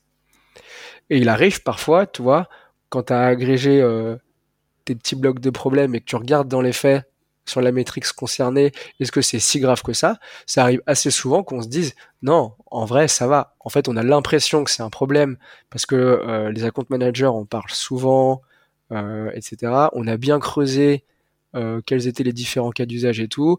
On voit quelle est la métrique à chaque fois qui est impactée. Et parfois, on se rend compte que c'est pas si problématique que ça. Donc, il y, a ce premier truc-là. Mm. Euh, ensuite, donc ça, c'est euh, la première chose. Ensuite, c'est notre capacité à cette phase-là à l'avoir clarifié suffisamment. Il arrive aussi, parce qu'en fait, tu vois, on se donne des durées de 2-3 semaines. Quand on commence à creuser sur un problème, on se rend compte qu'il y avait plein de choses qu'on n'avait pas vues. Et là, c'est le PM qui va dire, bah voilà, en fait, euh, moi j'ai fait euh, une analyse quanti, euh, j'ai parlé avec trois quatre cuisines, en fait, où elles n'ont pas le problème, on pensait qu'elles l'avaient, mais finalement c'est résolu, ou en creusant avec elles, je me rends compte qu'il y a plein d'aspects que j'avais pas pris en compte. Par exemple, ça arrive souvent, tu ne le maîtrises pas tout le temps, mais il y a des dans ton réseau d'utilisateurs, il y en a beaucoup qui utilisent des produits ou des outils connexes au tien. Mm. Donc tu veux faire une feature au résoudre d'un problème, mais tu te rends compte qu'en fait sur tous les utilisateurs que tu vas interroger, il y en a qui ont tel logiciel pour résoudre ce problème-là à côté et ce qu'ils veulent c'est une intégration. Il y en a d'autres qui font du Google Sheet, donc ce qu'ils veulent c'est une fonctionnalité. Et il y en a d'autres tu comprends pas ce qu'ils font. Bah en fait cet aspect-là aussi de clarté sur le problème du PM, il est hyper important. Et en fait on va prioriser pour la phase d'idéation que les problèmes qui ont les groupes de problèmes qui ont des métriques associées claires et euh, un impact attendu clair, et sur lequel aussi le PM est confiant. Ok. Et donc là, souvent, on a une liste de 4, 5, 6 macro-problèmes max euh, dans le pipe sur lesquels on va commencer à faire la phase d'idéation, la deuxième partie du bet. Ok. Si tu préfères. Cette, phase d'idéation, du coup, vous, c'est après la pri... Donc, c'est une fois que vous avez priorisé, vous allez rentrer dans une phase d'idéation, c'est ça? Ouais, exactement. En fait, ce qu'on essaye de faire, donc on se dit, le business, il n'a pas vraiment de raison d'être enfin, d'être engagé plus que sur euh, je suis d'accord avec vous sur la nature du problème, il est clair et on est OK là-dessus. Et je suis d'accord avec vous sur euh, le résultat attendu, c'est aussi important pour nous, donc on pousse. Il n'y a pas besoin d'avoir plus de choses en vrai à ce niveau-là. Pas besoin de détails techniques ni de features. Ok. Donc après, oui, il priorise, euh, oui, il priorise vraiment des, problèmes et des impacts, pas des solutions. En fait. Exactement. On veut éviter le truc euh, de euh, je veux pousser mon idée. Mm-hmm. Ça, c'est souvent compliqué. En fait, chacun a un peu des idées de solutions ou des choses comme ça. Quand tu commences à parler solutions, ça y est, en fait, les gens deviennent plus trop rationnels, et compris, y compris côté produit, hein, mais tout le monde va un peu pousser son idée. Donc là, on essaye dans cette première phase d'éviter absolument d'avoir ce combat euh, d'idées. Ok. Et donc il y a une première priorisation et après ça se passe comment? Il y a re une priorisation par la suite? Exactement. Seconde phase. Euh, là, on part sur des phases d'idéation, c'est euh, deux, trois semaines, où selon la problématique, soit en fait c'est le produit, le, le, produit, le design et les leads peuvent travailler juste les trois à l'élaboration d'une solution macro. Là, ce qu'on essaye de voir, euh, c'est juste de dessiner, tu sais, à main levée dans les mm. grandes lignes, mais d'être clair sur le flow pour s'assurer que euh, il ait pas, euh, pour identifier s'il y a des gros changements mm. et mettre des alertes. Et puis pour là cette fois commencer à donner un peu plus de contexte ou de visibilité sur ce qu'on mettrait en place. Mais c'est toujours très très très très haut niveau. Ok. Donc on fait ça pendant 15 jours. Et ça nous permet en fait, et un peu à la, enfin même système que bête, sauf que nous on a un système avec deux poches, ou trois semaines ou six semaines euh, d'investissement, parce que parfois, euh, bah justement, il y a un travail de fond qui est à faire, même pour une fonctionnalité qui n'est pas assez énorme que ça, et en fait un trois semaines ne rentrera presque jamais, même avec un scope très réduit. Mm. Donc tu sais que bah, en prends pour six semaines dans la tronche, quoi qu'il, parce qu'il y a de la refacto, etc. Ou trois semaines. Et, là, on fait une deuxième, euh, on fait une deuxième étape euh, de validation des bêtes, où en fait, on va présenter les différentes solutions en fonction des ressources et du temps que ça prend, euh, comment ça pourrait rentrer dans un trimestre, et on priorise comme ça. Ok. Et ça veut dire, quand tu dis comment ça pourrait rentrer dans un trimestre, ça veut dire que vous allez prendre plein de blocs de 6 et 3 semaines pour remplir tout un trimestre, c'est ça? Exactement. En fait, ce qu'on fait, c'est qu'on calcule à peu près le nombre de semaines dispo pour les différentes équipes. Euh, on enlève euh, dans les grosses mailles à chaque fois euh, deux semaines de vacances par trimestre, même si c'est pas le vrai, mais il y a toujours des trucs et tout. et voilà, et ça nous calcule en fait notre capacité d'investissement. Donc on sait que pour cette équipe-là, elle peut bosser 12 semaines. Bah, ça nous fait ou deux projets à six semaines hmm. ou quatre projets à trois. Et là, on discute en fonction bah, de notre confiance sur la solution, euh, des discussions précédentes qu'on avait sur l'impact, etc. Ok. Ok, je comprends. Donc, c'est intéressant. J'avais pas pas déjà rencontré en tout cas cette adaptation de Shape Up comme ça où vous êtes au final au trimestre et en fait vous faites des, des espèces de cadrage euh, un peu des sujets où il y a une première priorisation qui est sur l'impact des solutions et après une autre priorisation une fois que vous avez vraiment défini les solutions et vous décidez ce qui rentre ou pas dans un trimestre. Ok. Ouais, on fonctionne comme ça. Comme ça, ça nous permet d'avoir, euh, tu vois, vraiment des phases de focus euh, assez intenses. Tu vois, un moment, on va faire que, bah, que de la discovery. Donc, ça t'oblige à tu vois, réfléchir à pas mal de manières de le faire. On a, tu vois, défini pas, mal de manières de le faire et tout, parce que t'es pas pris ou pas trop sur d'autres sujets en parallèle. Oui. En fait, c'est difficile quand tu as déjà six trucs à traiter. En général, le septième qu'on te demande de faire, bah, tu vas le faire vite comme tu sais le faire. Et donc, tu vas pas forcément avoir le temps d'essayer d'innover euh, ou euh, de faire mieux les choses que la dernière fois. C'est pour ça que j'essaye qu'on ait ces phases de focus parce que ça t'oblige un peu à chaque fois à essayer de faire mieux que la dernière. Ok, super intéressant. Et hum, pour finir sur la partie shape-up, j'avais une question qui était le problème qui a été cité tout au début sur euh, les roadmaps. Ouais. Comment vous faites maintenant pour communiquer là-dessus Alors, je te donne un exemple concret. Euh, alors peut-être que vous, ça s'applique moins parce que vous avez des petits clients. Enfin, vos entreprises, c'est a priori, euh, enfin, c'est pas des boîtes de 1000 personnes. Ouais. Mais vos clients qui vous disent bon bah c'est cool, mais il se passe quoi dans les 3 à 6 prochains mois euh, chez Tester C'est quoi vos prochaines features? Ouais. alors pour les 3 mois, en fait, ce qu'on on a quand même des roadmaps en réalité, hein, mais elles sont pas orientées autour de fonctionnalités. Donc juste pour expliquer un petit peu ce qu'on, euh, la, logique derrière, en fait, ce qu'on communique. Donc une fois que, en fait, une fois que l'idéation est faite là et que les projets sont validés, on a encore à peu près une phase de une semaine pour euh, s'organiser justement sur notre trimestre. Hmm. En fait, ce que j'ai remarqué, c'est ça aussi qui est intéressant euh, de le faire et d'avoir de la visibilité sur un trimestre parce que ça te permet de t'ajuster. En gros, d'un projet à un autre, c'est toujours pareil. Il n'y a pas le même degré de complexité euh, et d'efforts à fournir selon les fronts. Ça, c'est chiant. Il y a un peu de travaux juste à côté de chez moi. Yes. Entre le front, le back euh, et le design. Parfois, tu as des projets de data, il n'y a pas besoin de design. Parfois, il y a des projets avec une complexité euh, UX très forte et il faudra faire beaucoup de, entretien mm. euh, de tests utilisateurs.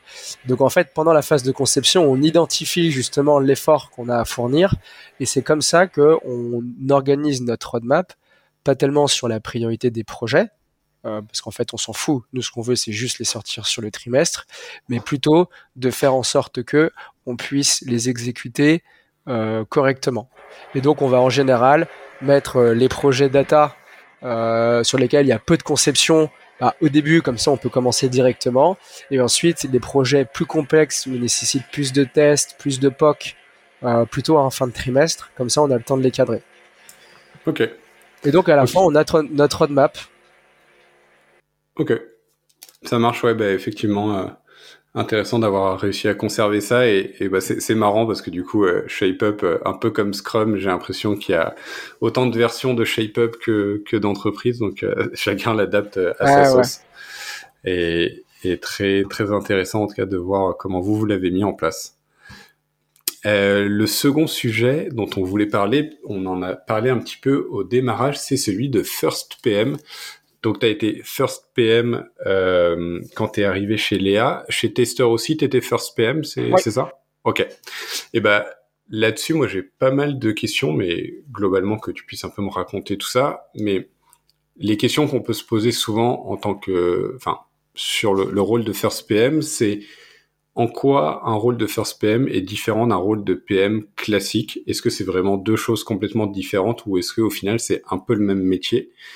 Et après, les, les choses moi sur lesquelles je voulais euh, aller, c'est quels sont toi tes conseils sur du coup la mise en place et la construction euh, bah, d'une équipe produit, la construction de process produit, parce que c'est un peu ce qu'on va te demander au début quand tu es first PM, c'est de, bah, de bâtir toute la structure euh, de comment on va se faire le développement de logiciel dans la boîte. Donc là-dessus aussi, ça m'intéresserait d'avoir ton avis sur qu'est-ce que quels sont les conseils Qu'est-ce qu'il faut faire Qu'est-ce qu'il faut pas faire Est-ce que toi, il y a des choses que tu as fail et, quoi et, comprendre un peu ton retour d'expérience là-dessus. Ouais. Euh, comme tu l'as dit euh, juste avant, enfin, tu as tout à fait raison et je suis d'accord. Et même pour euh, l'appropriation de ShapeUp, en fait, ça dépend énormément des conditions de ton entreprise, en vrai. typiquement, moi, j'étais dans des contextes. En fait, j'ai l'impression et j'entends souvent que c'est compliqué euh, de te faire euh, ta place en tant que premier PM, parfois avec le CEO a du mal à lâcher son produit. Euh, ça, je pense que si fondamentalement le CEO est hyper hyper attaché, même si tu es très bon et qu'il a mm. confiance en toi, il va pas forcément, tu vois, arrêter de le faire. Donc je pense qu'il y a ce choix-là. C'est un peu, tu sais, comme si tu lances un excellent produit, mais que ton marché est pas mature. Bah, mm. ça va pas forcément le faire. Donc je pense qu'il faut aussi choisir et bien faire attention en entretien les conditions dans lesquelles nous euh, on pense qu'on va pouvoir euh, s'épanouir. Moi, par exemple, c'était hyper important que je puisse avoir de la liberté. Je partais justement dans des petites structures euh, pour pouvoir trouver ça. Tu vois, avoir un challenge business, genre multiplié par deux notre acquisition, et en fait on te fait confiance, tu as 6 mois, 8 mois pour le faire. Évidemment on travaille avec toi, mais en fait on va pas du tout venir t'embêter sur le détail des fonctionnalités. J'ai mmh. construit aussi en place un système on n'en a pas parlé, tu vois, sur euh, l'adoption et le reporting, sur l'adoption des fonctionnalités et tout, qui pouvaient donner confiance. Et ça, je pense que c'est important. Il faut quand même mettre en place plein de choses qui vont donner confiance euh, à tes parties prenantes. Mm. Peut-être le truc le plus important. Et, juste sur la première partie que tu dis, euh, d'arriver dans une structure où tu sais qu'en gros tu vas avoir la confiance du CEO pour faire pleinement ton, ton rôle de PM et qu'il il va pas y avoir cette guerre entre à qui, à qui est la responsabilité du produit. Comment concrètement tu arrives à euh, désamorcer cette problématique en entretien? Euh, Franchement, je pense pas avoir la recette euh, secrète. Il y a une partie de chance, hein, clairement. Tu vois, et les périodes d'essai, en vrai, c'est un peu fait pour ça aussi. c'est que c'est pas forcément des choses qui sont décelables en entretien. Surtout qu'on sait très bien comment ça marche. En entretien, et un peu à côté de je vais essayer de te charmer, donc en fait, euh, parfois ils te disent des trucs et puis euh, tu t'arrives et une semaine après tu te rends compte que bon, en fait c'est pas vraiment ça. Donc en vrai, parfois je pense que c'est impossible de le savoir. Il y a mm. peut-être un petit peu un facteur chance. Ok. Euh, après, moi la manière dont je l'ai décelé, c'est que je leur ai demandé ce qu'ils attendaient en termes de résultats et comment ils allaient valoriser le travail du PM en général, les gens sont pas forcément habitués. Et en fait, les réponses que j'avais, c'était plutôt quand même, euh, euh bah, t'es là pour faire des roadmaps, euh, délivrer les features à temps. T'as un peu tout le temps cette euh, réponse-là. Hmm. Tu fais une contre-proposition en disant, bah voilà mon approche, voilà un peu comment je vois les choses. Je trouve ça, ça peut bien marcher. Et tu vois la réaction. Si enfin moi c'est le seul truc que j'ai vu qui était intéressant et que j'ai fait. Si en fait il y a un peu euh, une réaction dès le début forte en mode euh, c'est qui lui euh, à, venir me demander ou me proposer quelque chose alors qu'on est en entretien et que c'est pas du tout ce que je viens d'évoquer. Là, tu peux peut-être te dire bon, c'est quand même des mauvais signaux. Et si au contraire ils font oh bah ça me gêne pas du tout. En vrai, je suis ouvert aussi à ce qu'on propose des choses ou des approches différentes. ça peut le faire. moi, c'est mm. ce que j'ai fait. Les retours étaient plutôt positifs. Je me suis dit go. Au début, c'est quand même tout le temps un combat, euh, mine de rien, pour euh, gagner la confiance des gens et leur dire, écoute, euh, demande-moi de te reporter quand tu veux, mais juste viens pas regarder telle feature ou tel comportement UI tous les deux jours, quoi. Ouais, oui, clairement. Et sur le fait de, alors euh, effectivement, il y, a, des travaux de, ton côté. J'espère qu'on les gens entendront pas trop que j'arriverai à supprimer ça au, montage. on entend encore là. Ouais, mais je pense que j'arriverai. on a, on a de la chance les hein. aléas du direct. Parfois en plus, j'en ai, c'est vraiment, euh, je pense cette semaine, on n'a pas eu du tout. il a attendu qu'on commence l'enregistrement pour démarrer ses travaux, mais je pense que j'arriverai à les supprimer au montage. euh, la, la question que j'avais, c'est comment tu arrives à faire effectivement rapidement tes preuves? Parce que encore plus dans un rôle de first PM, c'est pas un rôle. Alors déjà, c'est un rôle où a priori tu vas pas être grandement guidé par quelqu'un pour euh, t'expliquer comment ça marche parce que c'est à toi de mettre les choses en place. Mais en plus, comme c'est-à-dire que tu es au début de la boîte, t'as pas trois ou six mois pour euh, euh, prendre tes aises et te dire que tu es hyper à l'aise. Il faut rapidement que tu délivres des résultats. Qu'est-ce que tu penses que toi tu as bien fait? Ce serait quoi tes conseils là-dessus? Ok. Euh, mais aussi des choses que j'ai euh, mal faites. Hein. Alors encore une fois, enfin, j'insiste sur l'aspect contexte et je ne peux que euh, insister sur le fait que parfois les conditions sont plus fortes que nous. Donc il faut aussi avoir peut-être la lucidité de se rendre compte rapidement que on n'est pas dans des bonnes conditions pour réussir à le faire. Moi, j'ai pas eu ce problème-là, mais je suis sûr que ça joue. Hmm. écoute, dans ma deuxième expérience, euh, j'ai eu la chance, par exemple, le, truc euh, qu'ils avaient vraiment pas du tout l'habitude de faire, parce que c'était que la tech hein, qui faisait les fonctionnalités au départ, euh, faire de la discovery et creuser sur un problème, et prioriser des problèmes, c'est quelque chose qu'ils avaient pas du tout fait.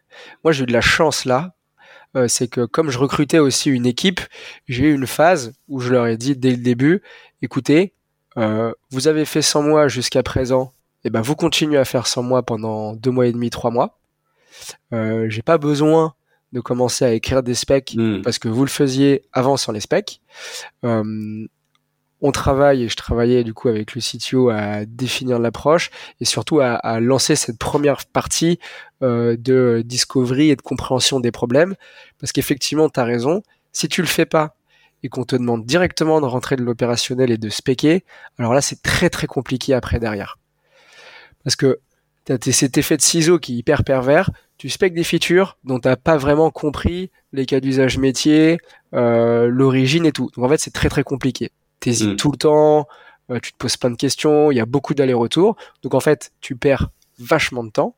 Ça te prend quasiment tout ton temps, simplement parce que le contexte n'est pas euh, optimal pour pouvoir le faire. Et la réaction s'enchaîne, commence. La seconde feature doit arriver. T'as pas non plus le temps de souffler et de prendre du recul et de comprendre vraiment comment marche l'entreprise, de comprendre comment marchent les utilisateurs. Et après là, c'est hyper compliqué. Donc, mon premier conseil, c'est d'essayer de dire ça euh, je pense que quand on t'embauche, à chaque fois, les gens sont dans l'hyper urgence. Il faut absolument que tu commences. On a trop besoin de toi. En fait, dans les faits, euh, ils ont fait sans toi jusqu'à présent. Et c'est pas parce que tu mets deux mois à bien monter en compétence, à bien euh, comprendre les choses. Enfin, je caricature, tu fais des choses, tu vois. Mais tu te laisses du temps pour vraiment comprendre comment ça marche, faire une première discovery, être à l'aise sur les sujets avant de te lancer direct, je pense, dans la delivery. Ok. Ok, ok. Donc effectivement, prendre le temps de bah, justement comprendre vraiment le métier en profondeur avant d'essayer d'être en surface sur juste faire des specs sur des trucs que t'as pas compris. Exactement. Et aussi, tu vois, avec le recul, mais c'est peut-être plus compliqué quand t'es junior. Mais en fait, je trouve quand t'es premier PM, on t'attend principalement sur des process. On allie, tu vois, le, on associe le rôle de product avec matrice de priorisation, hmm. méthodologie agile, outils. Euh, et donc on va te demander tout de suite de délivrer sur ce genre de choses. Ouais. Euh, en fait, moi ce que j'ai fait, surtout dans ma deuxième euh, expérience, au début j'ai appliqué, hein, je comprenais pas et j'ai fait, ce qui était un peu une connerie, parce que du coup j'ai fait plein de bêtises. là, je me suis plutôt dit, ok, essaye de creuser vraiment en profondeur avec la personne qui te demande ça, donc c'était le CTO. Pourquoi est-ce qu'il te demande ça? En fait, où est-ce qu'il a besoin d'être assuré ou où est-ce qu'il considère qu'il a des faiblesses pour que, de son point de vue, c'est important de mettre en place ces process-là? Hmm. Et en fait, scénario A, il est hyper mûr sur le sujet, euh, et en fait, euh, il a raison sur euh, le fait qu'il faille faire, je dis n'importe quoi, tu vois, mais un RICE, parce hmm. qu'il y a tous les éléments à disposition et qu'il faut juste l'appliquer, ou en fait il est juste un peu perdu et euh, il faut le rassurer sur le fait que tu vas mettre en place et tu vas l'aider et tu vas l'accompagner à de la priorisation, mais simplement aujourd'hui pour faire un RISE qui est efficace, il manque tel aspect, tel aspect de la data, euh, ou des outils, des choses comme ça, tu vois. En fait, tu lui montres que tu as compris le fond de son problème, que tu lui apporteras le résultat, mais que simplement mettre en place directement le process qu'on te demande ou faire directement de la delivery, bah, c'est pas forcément la meilleure manière d'y arriver. Ok. Ok, donc ça rejoint au final le même conseil qu'avant qui est de se dire bah, je vais plutôt de tout de suite rentrer dans l'opérationnel alors que ce soit sur du process ou de la spec, comprendre pourquoi la personne veut ça et potentiellement rechallenger euh, si on, se pense que c'est pas pertinent. Ok. Et, justement sur la partie process, alors ça c'est quelque chose qui m'intéresse beaucoup et notamment de me dire, euh, en gros la question que j'ai c'est qu'est-ce qui fait qu'une boîte toute petite qui démarre et quand elle devient grosse, c'est quoi les petits éléments au cours de sa vie qui font qu'elle se met à être de moins en moins euh, rapide, de moins en moins véloce, à de moins en moins bien, en gros, délivrée. Euh, et alors moi, de mon idée, je, je pense que c'est pas un truc, mais c'est en fait c'est un enchaînement de plein de petits trucs, et qu'en fait, si on fait pas attention à chacun de ces petits détails, et ben ça vient au fur et à mesure un peu pourrir euh, la, la capacité à, à une boîte d'être bonne, on va dire. Est-ce que toi là-dessus, pareil, tu as des choses que tu as vues et où tu te dis ah ça on aurait peut-être dû faire différemment Est-ce que tu as des conseils sur comment construire une équipe produit tech et leur process pour qu'elle continue à être aussi euh, efficace que quand vous étiez euh, 7 ou 8 dans la boîte? Hum, C'est un bon truc. Hein. Je sais pas si je serais le meilleur conseil euh, là-dessus. Par exemple, c'est vrai quand le produit est arrivé, on a ralenti les choses. Euh, parce qu'on a aussi élevé le degré d'attente en termes euh, d'UX, euh, de robustesse ou de couverture de certains cas d'usage. Euh, et on n'est pas dans une phase encore, je trouve. Donc là, tu vois, c'est une quinzaine, un peu plus d'une quinzaine d'ingés et on était cinq et maintenant on est trois au produit. On est encore assez petit. donc, je trouve que ça va. Les aspects peut-être je tourne la question, hein, mais les aspects peut-être où on se dit qu'il faut faire attention, euh, ça va vraiment être euh, la dette technique et la cohérence des fonctionnalités ou plutôt leur indépendance quand on les lance. On se rend compte, enfin, c'est ce cycle naturel hein, où tu mets des couches, des surcouches, et si tu penses pas bien à l'architecture des choses au fur et à mesure, quand tu veux euh, changer à un petit bout ça tire sur les autres. Donc là maintenant on a plein d'outils, des microservices, etc. Et puis c'est mm. juste une bonne organisation. Et après je dirais c'est plus euh, quand il y a plus de monde et que tu fais rentrer plus de monde dans euh, la prise de décision, l'analyse et tout, bah, tu as aussi une forte d'inertie, les avis divergent. Donc plus tu arrives à autonomiser tes équipes euh, sur un scope particulier et que tu les laisses avancer, je dirais, plus elles sont efficaces, elles sont efficaces, moins t'as ça, plus tu fais rentrer de gens dans la boucle, plus t'élargis le scope d'une seule équipe. Je trouve plus c'est compliqué. C'est un peu les trucs que j'ai remarqué, mais sinon, euh, voilà, je, te retourne peut-être la question. Euh.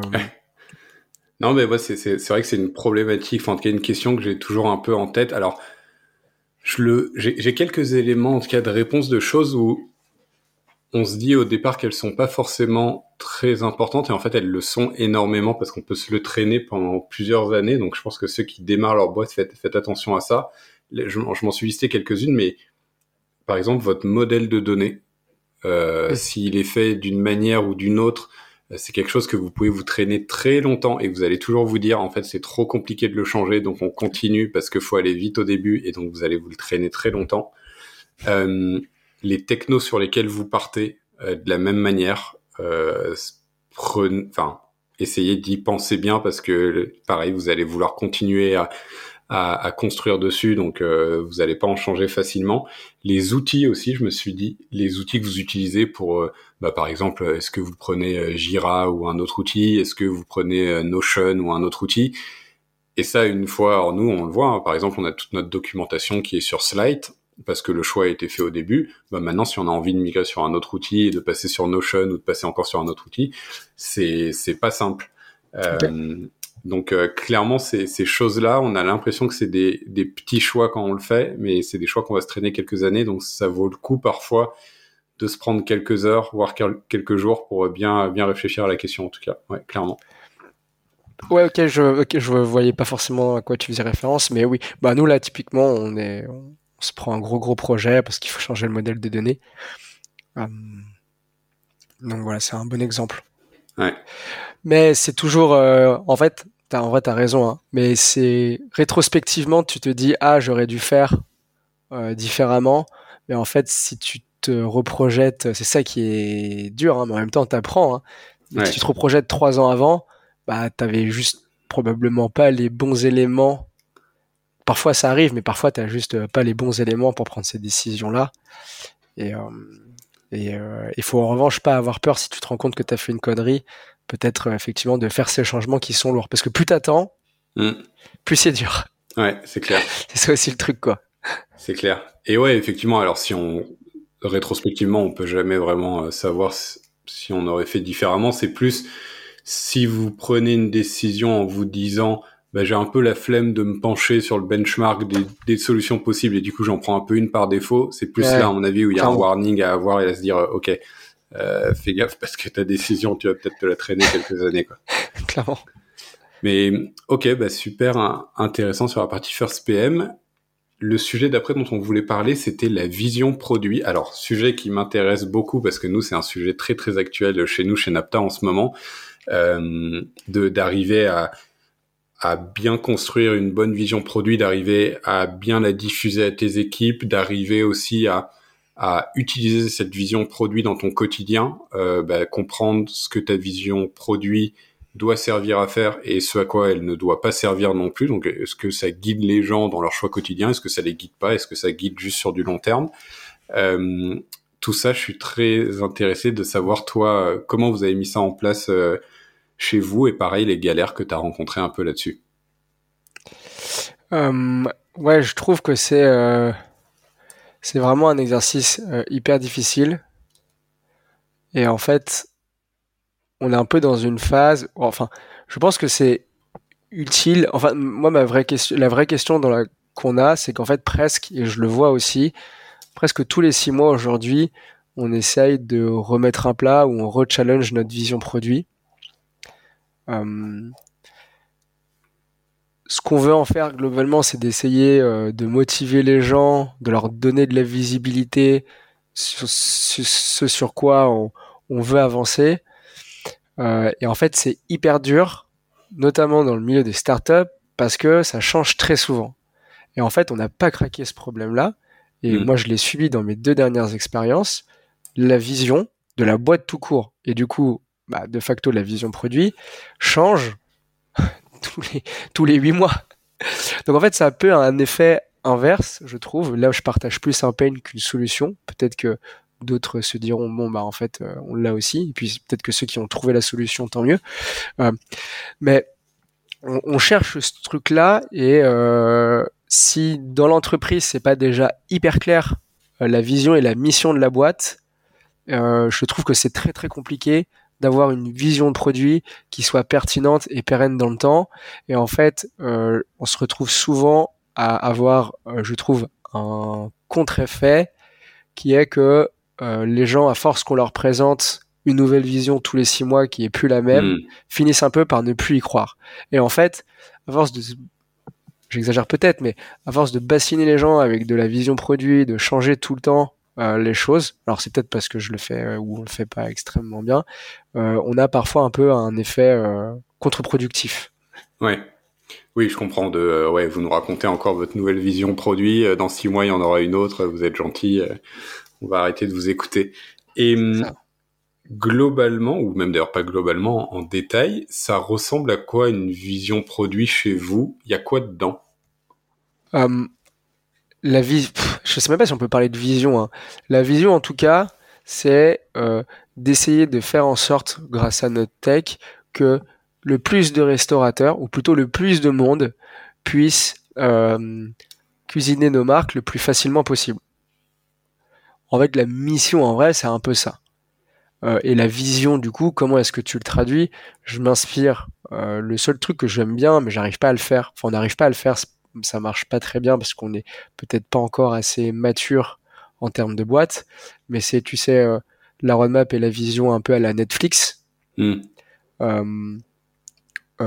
où bah en fait tu as des grandes verticales, on va être les meilleurs sur l'expérience utilisateur, on va être la plus grande librairie de contenu, bah, c'est un peu ce qu'on essaye de faire. On essaye de se dire quels sont les piliers qui sont clés pour pouvoir faire tourner une cuisine pour le plus grand monde possible.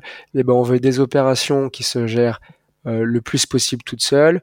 On veut une euh, gestion logistique qui fasse que tu perdes le moins d'argent possible là-dessus. Euh, et voilà, on avance comme ça. En fait, cette vision-là, ça devient un peu bah, nos North Star. Et chaque année, on essaye de mettre des gros blocs sur ces cannes verticales. Euh, donc, tu vois, euh, générer plus de revenus euh, avec le click and collect, mieux gérer les opérations, etc. Et on avance comme ça. Ok. Je pense qu'on n'a pas trouvé un, on n'a pas trouvé un truc qui nous satisfait vraiment, si je suis hyper honnête. Et, et ça, vous l'avez aujourd'hui dans un document qui est par exemple accessible à tout le monde et que vous montrez aux nouvelles personnes. C'est quoi le format de votre vision? Ouais, en fait, moi, ce, qu'on a hein, globalement, c'est pour euh, les différents produits, après pour le produit, une page Notion dans laquelle il y a bah, le mission statement, donc tu vois, faire en sorte que les opérations se passent sans problème. Par exemple, nous, notre but dans les opérations cuisine, c'est juste qu'il y ait plus de problème. Hmm. C'est un peu notre truc. Ensuite, tu as les grandes North Stars qui sont liées à cette mission-là, qui sont tout le temps affichées, avec le statut, tu sais, j'en parlais tout à l'heure, euh, close, euh, far, from it, hmm. euh, voilà. Et puis après, bah, les grandes initiatives ou solutions euh, sur sur cette verticale-là. C'est un peu ce document-là, accessible à tout le monde, qui permet de comprendre euh, les, euh, la mission globale, les quatre soumissions avec les North Star associés et les initiatives en cours. Et c'est tout. Ok, ça marche. Ouais, ben nous, alors pour euh, donner un peu aux gens comment on, l'a fait de notre côté, c'est assez récent qu'on l'ait posé vraiment sur papier. On a cinq éléments dedans. On a notre marché, donc réexpliquer à qui on s'adresse, en fait, quel est quel est le type d'entreprise et le type de persona à qui on va essayer de résoudre euh, leurs problèmes. Donc, notre audience, quel est le problème, enfin, pardon, en premier. Donc, notre audience. Ensuite, quels sont les objectifs de ces boîtes-là? Qu'est-ce qu'elles essayent de faire? Quels sont les problèmes qu'elles vont rencontrer euh, dans l'atteinte de ces objectifs? Et ensuite, on a la partie, quelles sont du coup, nous, les solutions? Et alors, pareil, d'une manière un peu micro et un peu plus macro, en espèce de gros modules, euh, comme vous, sur quels sont nos gros modules qui vont permettre de résoudre les problèmes de nos clients et en quoi on pense que nos modules doivent être différents euh, des autres et de la concurrence, donc en quoi on doit se démarquer des autres et comment on va apporter des solutions innovantes. c'est ça les cinq, euh, les cinq euh, étapes et les cinq chapitres qu'on a dans la vision produit en tout cas. Et tu arrives à engager, on change les rôles, et tu arrives à engager les gens, ça marche bien? Alors là, on vient de la diffuser euh, la semaine dernière, donc c'est encore un peu tôt pour avoir des, des retours. Alors nous, ce qui est cool, c'est qu'on n'a pas du tout eu de changement de vision de, euh, de boîte au cours des années. On a toujours été sur euh, notre même marché, on a toujours essayé de répondre à la même promesse. Donc on a quand même eu une ligne directrice, donc je pense que les gens sont assez, en tout cas, conscients euh, qu'il n'y a pas une nouvelle vision qui va sortir tous les six mois. Après, là où on se pose des questions, c'est est-ce qu'on est au bon degré? Est-ce que la vision, tu vois, doit être quelque chose de plus euh, pas engageant, mais qui fasse un peu plus rêver, de, de plus drivant, ou au contraire, est-ce qu'elle doit être plus opérationnelle pour vraiment te guider un peu dans tes choix du quotidien? Donc c'est là où on va prendre les retours de, de, tout le monde dans la boîte et on ne sait pas encore si on est au bon degré, mais en tout cas c'est une première version intéressante qu'on a qu'on a sortie là. Ouais, ok. Ouais, mais euh, non, mais très très intéressant. Puis je pense aussi peut-être ce qui est difficile, euh, faut peut-être dissocier les deux aussi, c'est euh, en fait à qui tu partages. Enfin, en fait, je me suis rendu compte en fonction de à qui tu l'exprimes, euh, la perception est pas du tout la même. Hmm. Tu vas en parler à tes équipes produits ou à tes devs, euh, ça leur paraît un peu fumeux et marketing parce qu'ils savent très bien tu vois, parfois ce que ça représente, etc., le chemin qu'il y a à faire pour en arriver là. Et en revanche, tu vas euh, présenter ça à des métiers qui sont plus loin, voire à des investisseurs. Euh, là, la perception est hyper bonne. Euh, donc il y a peut-être ça aussi en fait, hein, quand j'en parlais, les frustrations. faut peut-être juste faire attention ou l'adapter aussi en fonction de l'auditoire auquel tu parles. Ouais, bien sûr. Effectivement, tout le monde n'a pas du tout les mêmes attentes et. C'est ça. Et typiquement, euh, les sales vont d'ailleurs peut-être avoir souvent une, une, idée plus précise. Enfin, en fait, ils vont déjà plus ou moins s'attendre à cette vision-là parce qu'en fait, c'est déjà celle qu'ils vendent tous les jours à leurs prospects. Euh, côté tech, ça peut parfois être plus, effectivement, un peu plus décorrélé du business, donc il y a peut-être plus d'attentes. Donc c'est vrai que c'est, c'est ouais, c'est quelque chose en tout cas à prendre en compte au début. Je pense avant de la créer, c'est de se faire un petit tour des des différents départements et se dire bah ok c'est quoi vos attentes sur la vision produit pour essayer d'y répondre au mieux. Mais Clairement. C'est en tout cas c'est l'objectif ouais, qu'on essaie de faire. Ok. Du coup, il restait un sujet dont on voulait parler, c'était la partie analytics et ça va faire le lien avec ShapeUp. C'est comment vous vous arrivez à analyser l'impact de vos features euh, et vous dire après, bah ok, qu'est-ce que j'ai shippé, euh, qu'est-ce qui a eu un impact et euh, comment j'itère là-dessus. Donc ça, ça m'intéressait de savoir ce que vous aviez mis en place chez, chez Tester là-dessus. Ouais, clairement. Je pense que c'est un des trucs qui nous le tenait avec aussi le, le, manager avec qui je travaille, César, qui nous tenait le plus à cœur. On était vraiment là, on se disait, bon bah en fait, on aimerait bien, enfin nous, ce qui nous motive, c'est d'essayer de voir l'impact de nos fonctionnalités C'est aussi pour ça qu'on a choisi un SaaS un peu opérationnel. Et donc, on a essayé plein de méthodes, on a mis pas mal d'outils en place pour essayer de le faire. Et très honnêtement, on le fait pas du tout bien encore. C'est un sujet hyper compliqué, mais on arrive un peu à en tirer des conclusions. En fait, ce qu'on fait, mais c'est et je fais le, je boucle la boucle avec la partie shape up, c'est on a pris aussi ce shape up et ces gros blocs euh, de 3 à 6 semaines justement pour ça. On a construit euh, nos projets avec des métriques justement pour ça. On a fait des hypothèses sur l'impact qu'on voulait avoir. Et donc c'est ce travail-là en amont qui structure en fait après euh, l'analyse d'impact. Donc ce qu'on fait, c'est qu'une fois qu'on a réalisé une feature, on a une phase de bêta où on valide que ça fonctionne bien, euh, que d'un point de vue technique ce soit stable, etc., etc. Puis après on déploie. Euh, on a euh, différentes phases. Une phase où on déploie discrètement, sans vraiment de communication, pour voir l'adoption naturelle. Et puis après, on fait des communications in-app ou mail du produit classique, enfin du product marketing, pardon, pour faire connaître la fonctionnalité. Et ensuite, on attend deux mois à peu près euh, pour faire l'analyse d'impact.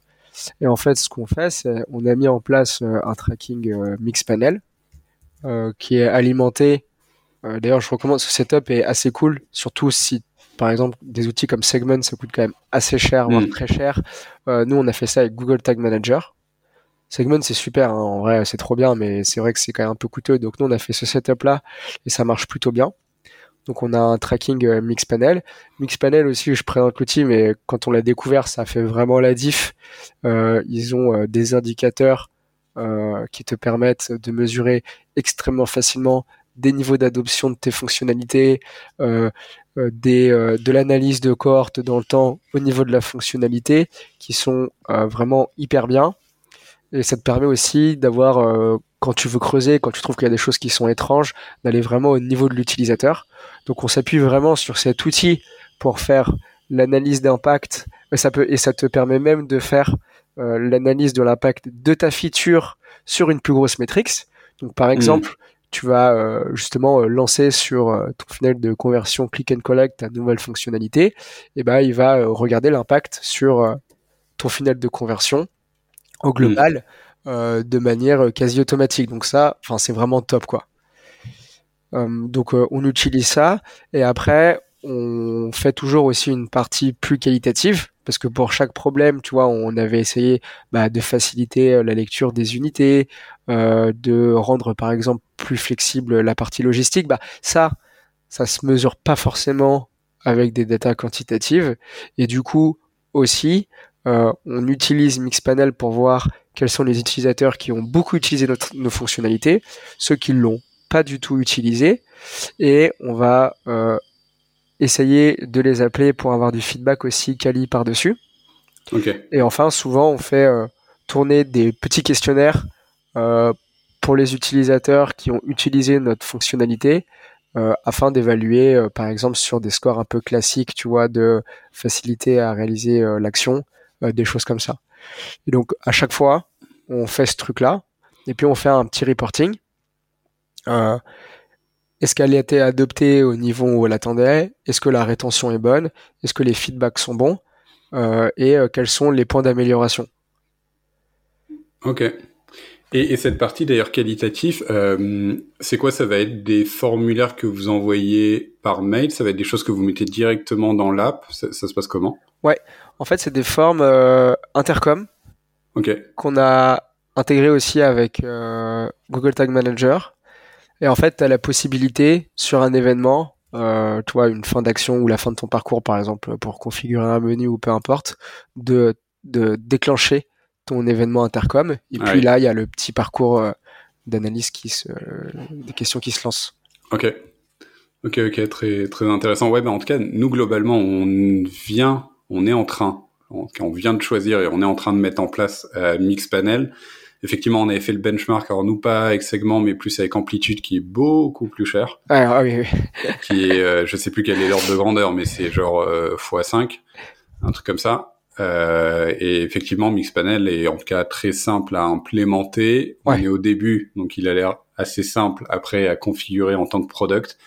Et, et, surtout, nous, ça permet de résoudre un, un des gros problèmes qu'il y avait avec euh, Google Analytics qu'on avait, qui est que tout ce qui était traqué par Google Analytics était traqué en fait côté client. Et donc, en fait, les gens ont des bloqueurs de, bah, de cookies et des voilà des ad bloqueurs qui vont bloquer le tracking par euh, Google Analytics. Et là, Mixpanel effectivement ça permet de s'abstraire de ça parce qu'ils font du tracking côté euh, serveur. Donc ça peut pas être ça peut pas être bloqué. Ouais, tout à fait. Bon, nous, avec Tag, on a le même euh, problème, mais ouais. Ouais, exactement. Ça, c'est quand même très pratique. Ouais, clairement. Et ce truc-là, euh, c'est toujours intéressant. Euh, même, ça permet, et on présente ça, tu vois, aux équipes des devs et tout. Et c'est cool parce que ça permet de prendre un peu de recul.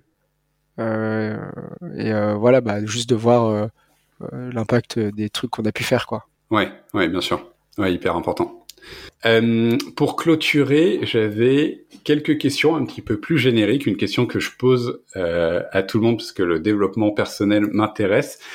La question, c'est toi, comment tu continues à progresser dans ton job et dans ton quotidien? C'est quoi les, on va dire, les, astuces, les hacks Qu'est-ce que tu mets en place dans ta vie pour arriver à progresser et à mieux atteindre tes, objectifs?